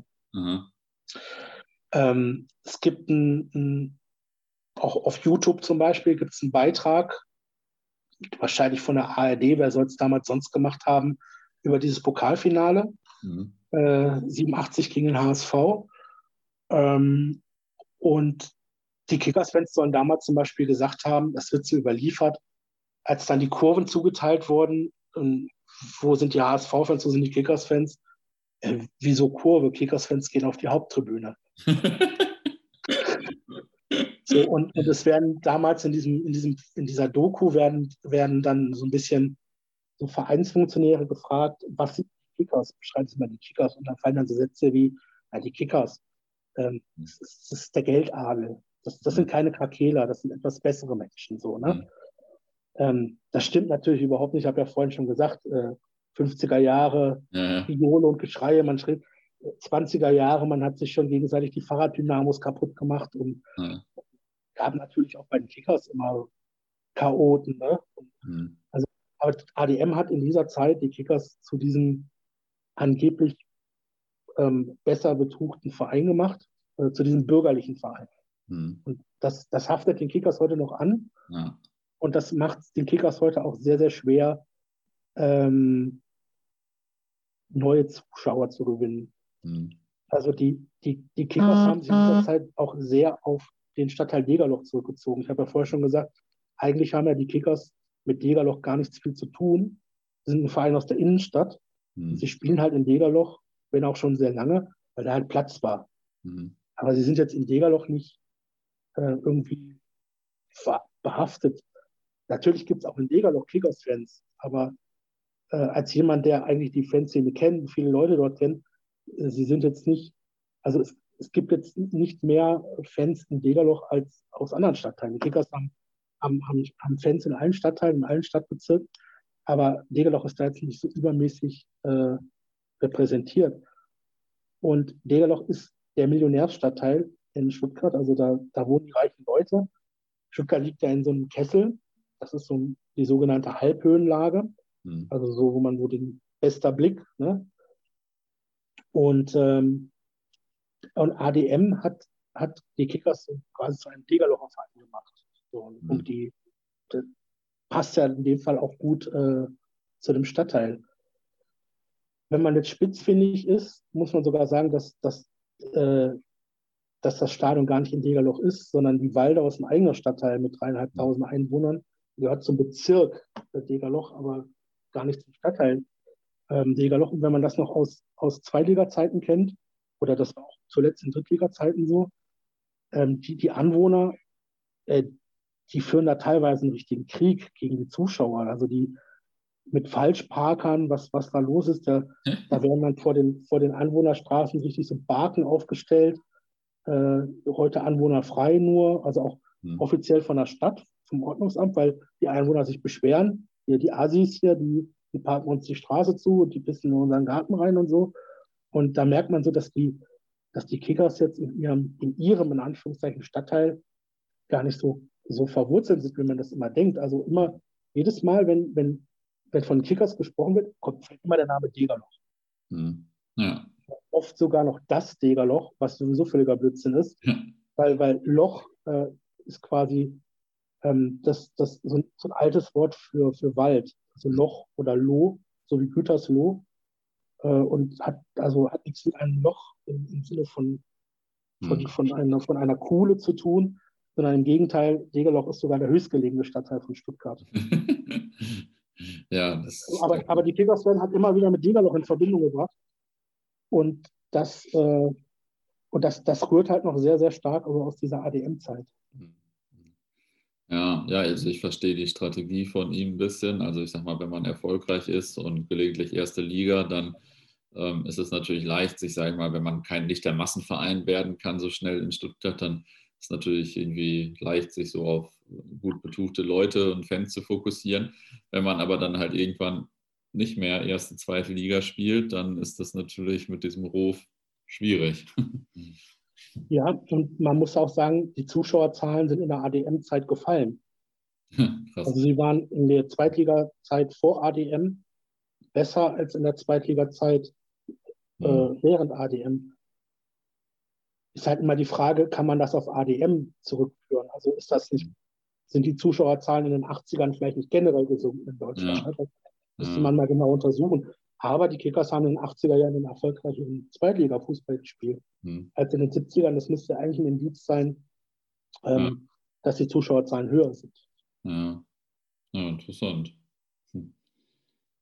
Und es gab dann, äh, du hattest vorhin gefragt, äh, ob es denn organisierte Fans und so gab. Also der 1977 wurde der erste Fanclub der Kickers gegründet, besteht mhm. heute noch. Blau-Weiß 1977 heißt der auch. Mhm. Ähm, kann man da sehr gut herausfinden, wann der, wann der gegründet wurde. Mhm. Und ähm, das ist übrigens auch ungefähr die Zeit, äh, in der beim VfB die ersten äh, äh, Fanclubs gegründet wurden. Also Fanclub Cannstatter Kurve 1977, auch sowas, was einem ab und zu mal vielleicht begegnet. Gleiche Zeit das VfB. Und das sind übrigens Typen, ähm, die keine blaue Krawatte getragen haben, wenn sie ins Stadion gegangen sind. Ja, äh, eine blaue Weste oder eine blaue Jeansweste oder, oder was trug man also? Und vor allem Bier da. Ne? Ja, ja. ja, nicht schlecht. Und, also ich ähm, will, den, ich will den nicht zu nahe, also das soll jetzt nicht negativ klingen, das ist eine, äh, das, also großen Respekt vor, vor dem Fanclub, der bis heute besteht. Da gibt es Leute, die heute noch ins Stadion gehen. Ja, von diesem Fanclub. Und die haben auch Jahre oder Jahrzehnte lang haben die zum Beispiel die Wahl des äh, Spielers der Saison durchgeführt. Also die mhm. standen dann nach jedem Heimspiel mit so einem Stapel Zetteln, haben, haben den an jeden Zuschauer verteilt und schreibt mal hier drauf, der Spieler der Saison ist eine immense Arbeit. Ne? Ja. Also sehr, sehr rühriger Fanclub. Ähm, ja, mit den Ultras vielleicht nicht immer so auf äh, der gleichen ja. Welt, aber Natürlich, wenn man 30 Jahre eher da ist und oder 20 Jahre länger da ist oder so, dann ist das halt einfach aus einer anderen Zeit. Ne? Ja, auch nicht gegen sie, aber ja, sind halt Typen, die in den 70, also aus, die aus den 70ern sind. Ne? Das ist, haben halt andere Ansichten. Ja, ja. Auch nicht unbedingt falsche, aber halt andere. Gibt es denn äh, aus dieser Zeit äh, noch, also so mit dem Pokalfinale oder den beiden Bundesliga-Jahren? Gibt es irgendwie legendäre Fangeschichten oder sowas? Oder ist das irgendwie, ist da irgendwas legendär? Also ich selber war ja nicht dabei, logischerweise. Ja. Ähm, ich kenne, also es gibt natürlich Leute, die dabei waren. Ich stelle mir das unglaublich spannend vor, weil ja allein schon bei der DDR ja noch existiert hat. Also du musstest ja, ja mit Interzonenzug dadurch. Hm. Was mich jedes Mal ans DFB-Finale erinnert, ist, ich habe einen Kumpel, äh, damals gab es äh, so Fischerhüte, mhm. äh, blau-weiße Fischerhüte zum Pokalfinale. Und da stand irgendwie drauf, äh, Stuttgart gegen Hamburg, Datum DFB-Pokalfinale Berlin und Kickers Wappen noch. Und ich habe einen, einen, Kumpel, der bei jedem wichtigen Spiel von den Kickers heute, also Pokalfinale, irgendwie Aufstieg, Abstieg, zu besonderen Spielen, kramt er jedes Mal diesen Hut raus, diesen alten Fischerhut, dem viel zu klein ist. Hm. Aber er, er, er, zieht den auf. Und ich weiß jedes Mal, wenn ich ihn sehe, er diesen Fischerhut aufhat, oh, heute, heute geht es um was. Und wenn er den Hut rausholt, dann äh, äh, äh, also es gibt doch immer so ein bisschen so, ähm, es ist natürlich schon noch, es ist jetzt nicht so ein Dauerthema, aber es, es taucht natürlich immer wieder auf, insbesondere dann, wenn, äh, wenn äh, wenn es mal wieder um die DFB-Pokalauslosung geht, hm. dann immer wieder, ach, der Finalist von 87, wenn die ja. Kickers dabei sind und so. Die Kickers haben ja, halten ja noch einen Rekord, sie haben, halten ja den Rekord für den, höchsten DFB-Pokalsieg, mhm. auch noch aus dem Dritten Reich, da haben sie mal ein Amateurverein 17 zu 0 oder so besiegt. Okay. Das ist auch noch bis heute Pokalrekord. Okay. Das ist auch so eine Geschichte, die dann immer rausgekramt wird. In der ersten Runde DFB-Pokal, Bayern spielen gegen irgendwen, wie hoch wird es heute?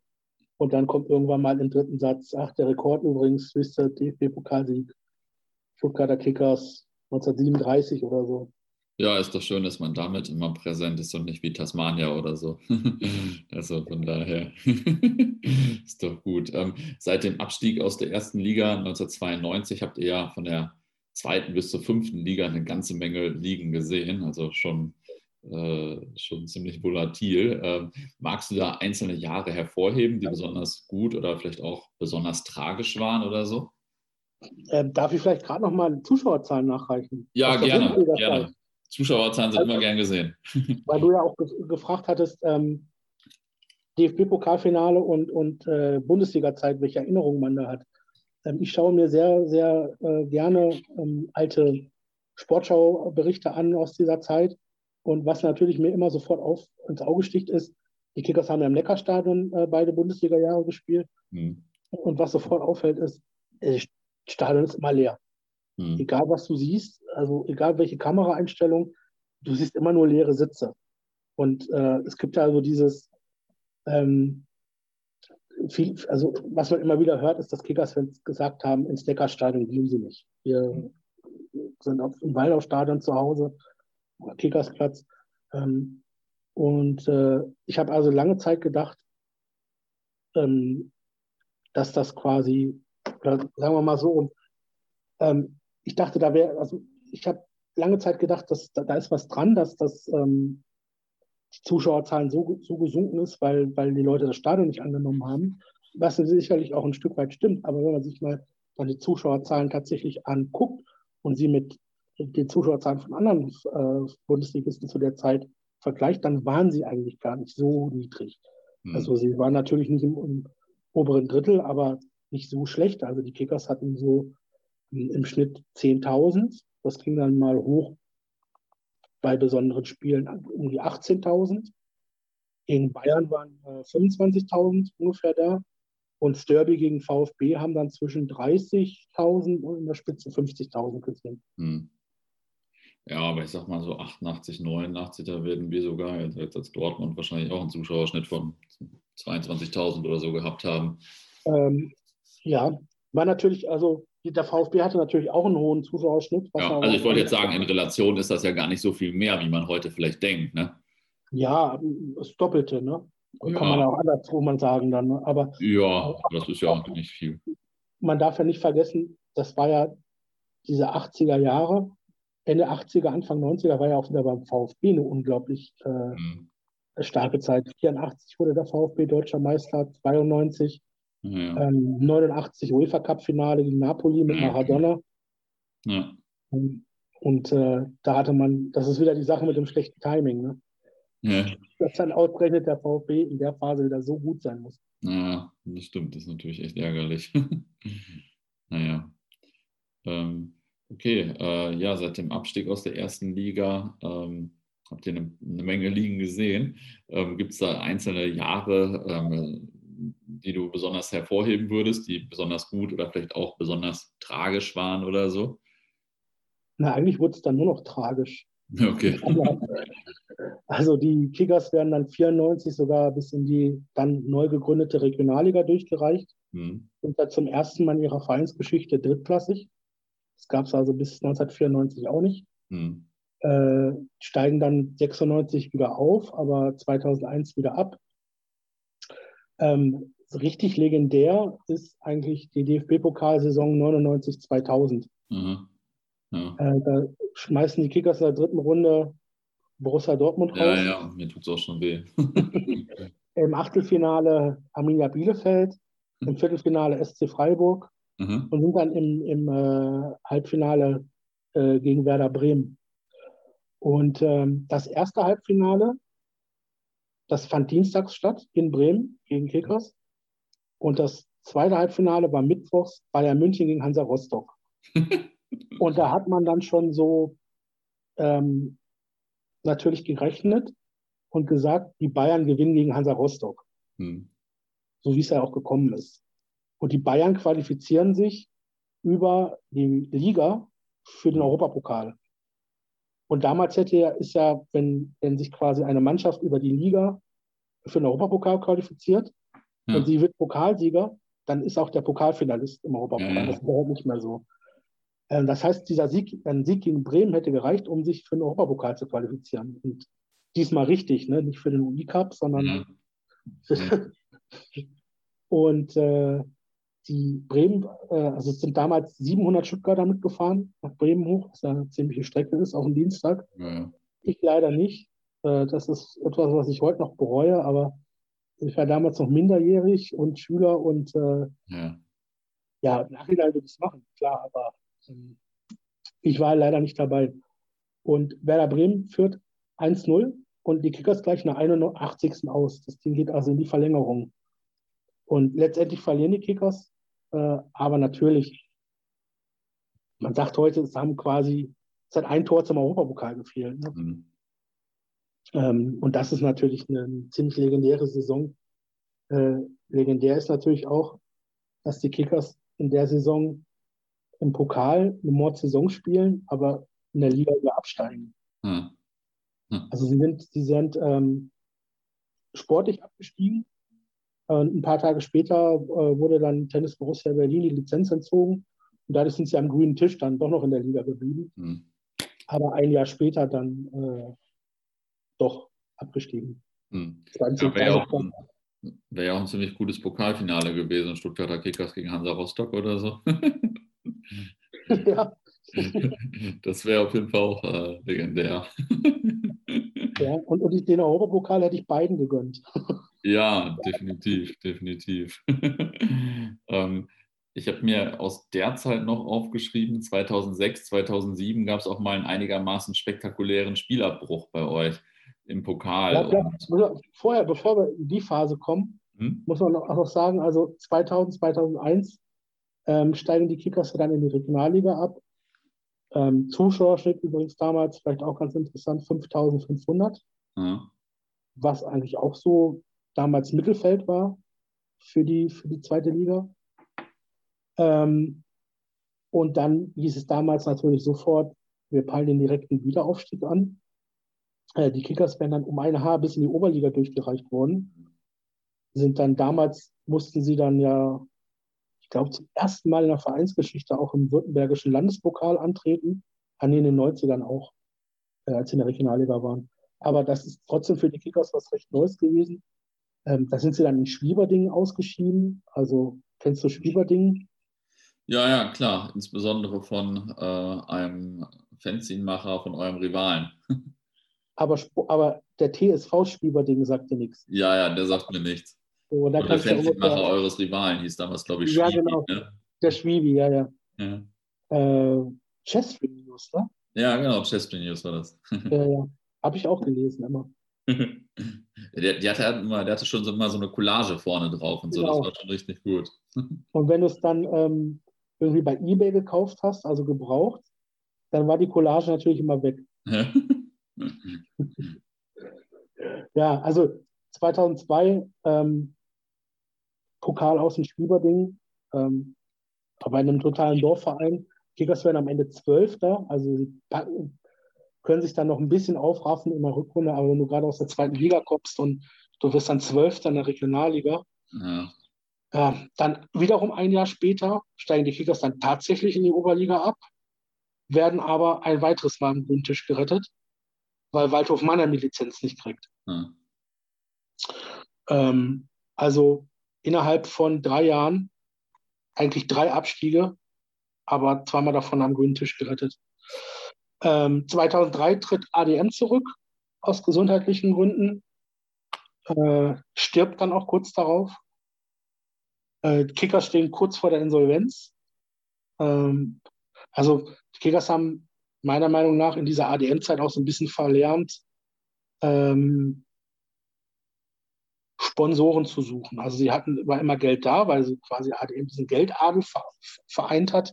Und darauf haben sich die Kickers, glaube ich, ein bisschen zu sehr verlassen und haben so ein bisschen verlernt, außerhalb dieser Blase äh, sich zu bewegen. Und das ist ihnen dann halt äh, kurz nach ADMs Tod auf die Füße gefallen, wobei jetzt ADMs Tod nichts damit zu tun hat. Ist ja nicht so, dass der, dass der stirbt und drei Monate später bist du pleite, sondern das ist natürlich ja. ein Prozess, der vorher schon eingesetzt hat. Ähm, die, die Kickers müssen daraufhin ihr Vereinsgelände verkaufen an die Stadt, also den ADM-Sportpark. Ähm, die Namensrechte des, des Stadions werden verkauft. Also aus dem Waldau-Stadion wird das Gazi-Stadion. Mhm. Äh, Gazi steigt in dieser Zeit generell ein. Es ist auch dann sehr prägend, weil ähm, der, der Chef von, also Gazi ist eine, eine Firma, die in, die in Stuttgart auch ansässig ist. Die Gamo AG steht dahinter. Ja. Was, was, was machen die? Ist das eine Versicherung oder irgendwas? Oder was ist das? Schafskäse, also besonders bekannt für Schafskäse. Ähm, und dieser Garcia hat ein bisschen die Vision, Vision ähm, Kickers und VfB zusammenzuführen. Also in letzter Konsequenz, dass die Kickers so eine Art Farmteam werden äh, vom VfB. Also der VfB parkt seine Talente bei den Kickers, die dann ein bisschen Spielpraxis in der Regionalliga oder bestmöglich zweiten Liga bekommen und umgekehrt gibt der VfB, äh, geben die Kickers ihre besten Talente an den, an den VfB ab. Mhm. Ähm, das ist zum Beispiel eine Phase, ähm, die so ein bisschen meine Entwurzelung von den Kickers einleitet. Mhm. Ja, und ähm, in der Liga sind die, sind die Kickers dann wieder schlecht, im Pokal gut. Also sie, sie festigen auch in dieser Zeit so ein bisschen ihren Ruf als Pokalmannschaft, gewinnen 2005, 2006 den, den württembergischen Pokal, äh, sind dann 2005, 2006 wieder im DFB-Pokal dabei und wen ziehen sie in der ersten Runde? Den HSV. Hm. Verlieren 1-5. Ein Jahr darauf wieder im DFB-Pokal dabei. Wen ziehen sie in der ersten Runde? Den HSV. Ja. also, und äh, Gewinn da gegen, gegen, äh, gegen den HSV nach Verlängerung. Zweite Runde und da dann äh, das von dir angesprochene äh, Pokalspiel gegen Hertha BSC, das dann nach einem Becherwurf abgebrochen wird. Naja, ich wusste gar nicht mehr, gegen wen das war. Ja. Warst du damals auch bei dem Spiel? Also war das dann ja. so, ein, so, ein, Skandalspiel oder war das eigentlich einfach nur, dass zufällig ein Becher getroffen hat? Also die, das Kickerstadion hat ja keine Laufbahn. Mhm. Äh, und du bist bei den Kickers, ich glaube, nicht mal einen Meter vom Linienrichter entfernt. Also der, der Fanblock bei den Kickers ist ja auf der Gegengerade. Ja. Und es läuft immer der Linienrichter genau vorm Fanblock lang. Ja. Immer. Und zwar quasi in Schlagdistanz, ja. Mhm. Und das ist eigentlich immer so, wenn der Schiedsrichter, also bei strittigen Entscheidungen, kennst das ja wahrscheinlich auch, dann gehen die Leute auf den Zaun rauf, dann wird gespuckt und so. Und das ist eigentlich der denkbar schlechteste Standort für einen Fanblock oder für den Schiedsrichter. Mhm. Also das ist äh, schon immer eine sehr explosive Mischung gewesen, dieser, dieser Standort. Und äh, gegen Hertha ging es dann halt mal schief. Aber das ist jetzt nicht das erste Mal gewesen, dass, äh, dass der Schiedsrichter da irgendwie äh, was abbekommen hat. Es war halt nie, nie, nie ein Bierbecher. Und ja. der war halt auch, ich weiß jetzt nicht, ob der, ob der jetzt halb voll war oder wie viel da während des Wurfes äh, ausgeschüttet wurde von dem Becher. Aber das ist halt ein Wurf. Ich weiß nicht, ob, wenn du, das, wenn du, wenn du den so werfen willst, in tausend Fällen triffst du nicht so. Ne? Mhm. Also, da hat, das war halt äh, einfach blöd gelaufen. Ne? Und der sackt zusammen und damit ist der Fall klar. Das Spiel wird abgebrochen. Kickers äh, haben ein Geisterspiel gekriegt, äh, eine Geldstrafe und vor allem ähm, wurde dann für mehrere Jahre ein Netz vor dem, hm. vor dem B-Block der Kickers aufgehängt. Hm. Ja, krass, nur weil zufällig mal so ein blöder Becher trifft. ja, nein, ist natürlich, also soll das jetzt auch nicht entschuldigen. Also wenn du, wenn du einen Bierbecher auf einen, auf einen Linienrichter wirfst, dann, dann musst du natürlich auch damit rechnen, dass der trifft. Ja, aber eigentlich rechnest du ja nicht damit. Ja, ich weiß nicht, wie der tickt, der das, also ich, ich ja, ja, ganz ehrlich, ich, ich, ich kenne nicht, wer das war. Das ist niemand, der in der Fanszene bekannt ist. Hm. Aber man, man macht es eigentlich auch nicht. Ne? Ja, ja, klar. Gebe ich dir recht. Aber andererseits, ich sag mal, wenn es da früher mal so einen Bierbecherhagel gab, wenn Dortmund in Bochum gespielt hat, findet man es auch irgendwie ganz cool, solange halt keiner trifft. ne? Also ja. irgendwie äh, ist das auch so ein bisschen, macht ja irgendwie so ein bisschen die Emotionen aus. Aber äh, ich, ich weiß noch, dass irgendwann mal jemand einen Becher geworfen hat äh, und dann nachher war er voll erschrocken, dass er fast getroffen hätte. ne? Also das äh, irgendwie zeichnet das das so ein bisschen aus. Kommt ja auch darauf an, was das für ein Becher ist dann und so weiter. Aber ähm, ja, ich glaube, dass das eigentlich meistens ähm, nicht angedacht ist, jemanden zu treffen. Aber das ist dann natürlich blöd gelaufen. Ähm, ja, wahrscheinlich, du hast das auch gerade schon erwähnt, ne? wahrscheinlich war die, meine Frage ist, wahrscheinlich war ihr in den letzten 20, 30 Jahren auch einige Male der Pleite nahe. Du hast das auch gerade schon einmal erwähnt, ne? Mhm. Ja, ja, das kam. Also, man liest ja von vielen Traditionsvereinen, die so abgestürzt sind. Ja. Äh, liest man das ja immer wieder. Und ich finde, ähm, finde das ziemlich auffallend, dass es bei den Kickers, dass uns bei den Kickers nicht so liest. Also mhm. klar, ein Verein geht es finanziell nicht bombastisch, ähm, aber man liest jetzt irgendwie nie so, es ist 5 vor 12 oder mhm.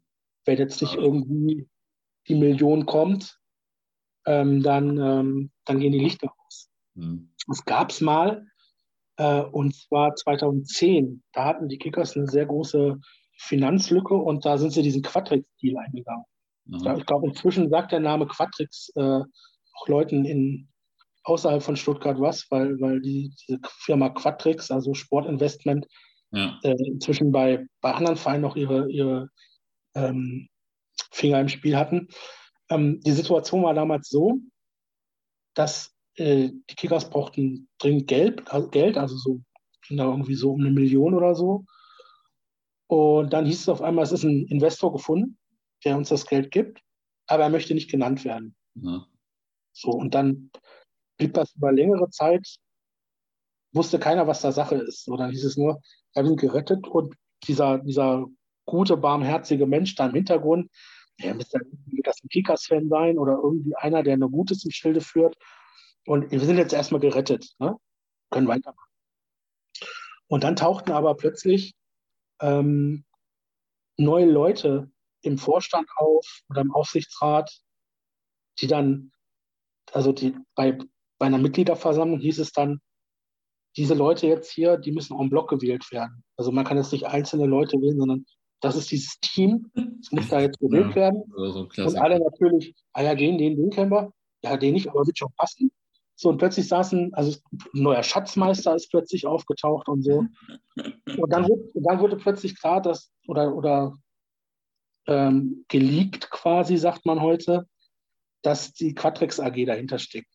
Äh, Wolfgang Dietrich, hm. der taucht dann ja auch beim VfB später auf. Ja. Und der tauchte auch vorher schon in Stuttgart auf, weil das war der Sprecher von Stuttgart 21. Mhm.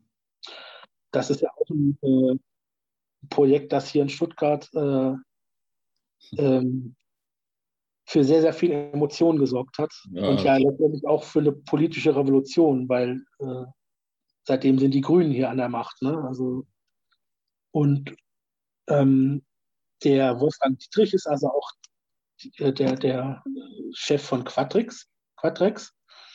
Und äh, sein Sohn Christoph Dietrich wurde dann, also er hat dann quasi gesagt, äh, ich steige hier ein, es muss Stillschweigen bewahrt werden und ich darf jetzt hier meine Leute installieren. Mhm. Und äh, sein Sohn Christoph Dietrich wurde dann plötzlich im, im, äh, in, saß dann im Aufsichtsrat äh, zusammen mit Ex-Spieler Fabian Gerster, der dann, wie man später herausfand, auch bei Quatrex angestellt wird. Der spätere Geschäftsführer von Quatrex, äh, Tobias Schlau, war dann plötzlich Schatzmeister. Ja. Und äh, der, der Deal sah also vor, die, die ähm, Quatrex schenkt quasi eine Million Euro, hm. partizipiert dann aber von den Fernsehgeldern. Ich glaube 20 Prozent oder so mhm. kriegen die dann von den TV-Geldern. Das ist ein Deal, der sich in der dritten Liga nicht lohnt für mhm. Quatrix, aber in der zweiten Liga. Deswegen hat dann Quatrix nochmal weitere Millionen nachgeschoben, weil die natürlich immenses Interesse daran haben, dass sie hatten, dass die Kickers und Zweitligisten werden, ja. weil nur so lohnt sich für sie ihr Investment. Ja. Und um das, und sie haben das quasi nicht nur dem, dem Zufall überlassen, sondern haben dann ihre Leute dort auch installiert, um auch sportlich Einfluss zu nehmen auf den Verein. Ja, krass. Wobei ich ja denke, da muss man, braucht man schon ein bisschen ein paar Millionen mehr, um da safe zu gehen, dass man da hochkommt. Ähm, wie gesagt, Wolfgang Dietrich, der hat ja dann äh, beim VfB anschließend auch ordentlich für Schlagzeilen gesorgt. Ja, ja, das stimmt. Wobei ich mich frage, ähm, an die VfB-Fans adressiert, warum lest ihr keine Zeitung? Also, das war doch klar, der, man, wenn er jetzt irgendwie vorher, keine Ahnung, in Aserbaidschan war und, und da so ein Ding ja. äh, abgezogen hat und dann kommt er nach Stuttgart und ja, gut, kann man nicht wissen, aber der war vorher in der gleichen Stadt und der macht, der, der geht da zu dem anderen Verein in der Stadt und dem muss man doch mit viel mehr Skepsis gegenübertreten. Ja, ja, das ist schon, aber stimmt, habe ich auch nicht so wahrgenommen, dass da viel, viel Skepsis war. Gut, vielleicht liegt es auch von mir. Ähm, woran liegt jetzt eigentlich deines Erachtens, dass ihr aktuell nur in der Oberliga äh, unterwegs seid und nicht dritte Liga oder so? Oder welche Liga du für angemessen halten würdest? Yes, letztendlich ist es wieder dieses, dieses alte Mango vor den Kickers, das, das schlechte Timing. Mhm. Sie waren ja, ähm, also heute ist klar, Kickers sind Oberligist, aber ich sag mal so bis 2010 rum, also da hätte man den Kickers, glaube ich, auch noch so ein bisschen die zweite Liga zugetraut. Mhm. Ähm, ja. Sehr einschneidendes Erlebnis war für mich, von 2009 bis 2011 wurde ja das äh, Neckarstadion umgebaut zu einem, zu einem reinen Fußballstadion. Und das Neckarstadion war ja früher so aufgebaut, die Cannstatter Kurve war ja im Prinzip die untere Hälfte durchgehend war Sitzplatz. Die obere Hälfte auch Sitzplatz, aber den Ecken waren Stehplätze. Mhm. Also es war, wenn man jetzt auf, vom Spielfeld aus auf die Cannstatter Kurve guckt, war oben links zwei Stehblöcke, der A-Block und der B-Block. Das ist quasi der traditionelle Fanblock vom VfB. Mhm. Und es gab oben rechts noch einen C-Block, auch einen Stehplatzblock. Und das, diesen, diesen Stehplatzblock hat man immer freigehalten für den Fall, dass die Kickers mal wieder in die Bundesliga aufsteigen, mhm. dass das der Fanblock der Kickers wird. Also, ähm, weil auch die Kickers-Fans früher Bundesliga-Zeiten auch in der Cannstatter Kurve standen. Mhm. Nur halt am anderen Ende. Und 2009 bis 2011 hat man dann das äh, Neckarstadion umgebaut und hat dann auch diesen C-Block entfernt. Also damit hat man das dann quasi in Stein gemeißelt. Den Kickers, den trauen wir das nicht mehr zu. Also für die brauchen wir nichts mehr freihalten. Das war's. Und das war natürlich auch irgendwie so ein bisschen, ja, es ist eine Baumaßnahme. Ja, es ist eigentlich auch klar, dass sie das machen, weil warum sollte man denn den Kickers das noch frei? Aber es, ist, es, es meißelt das so in Stein. Also man hat es dann ja. in schwarz auf weiß, das war's. Ne? Und trotzdem, ähm, die Kickers haben sich dann ja für die, für die äh, äh, dritte Liga qualifiziert sind dann zwar in der, nach der ersten Saison wieder abgestiegen, waren dann ja aber vier oder fünf Jahre in der, in der dritten Liga oder drei oder ich glaube vier Jahre. Das habe ich jetzt nicht parat, ne? obwohl das die jüngste Entwicklung ist, aber meine, vier Jahre waren das.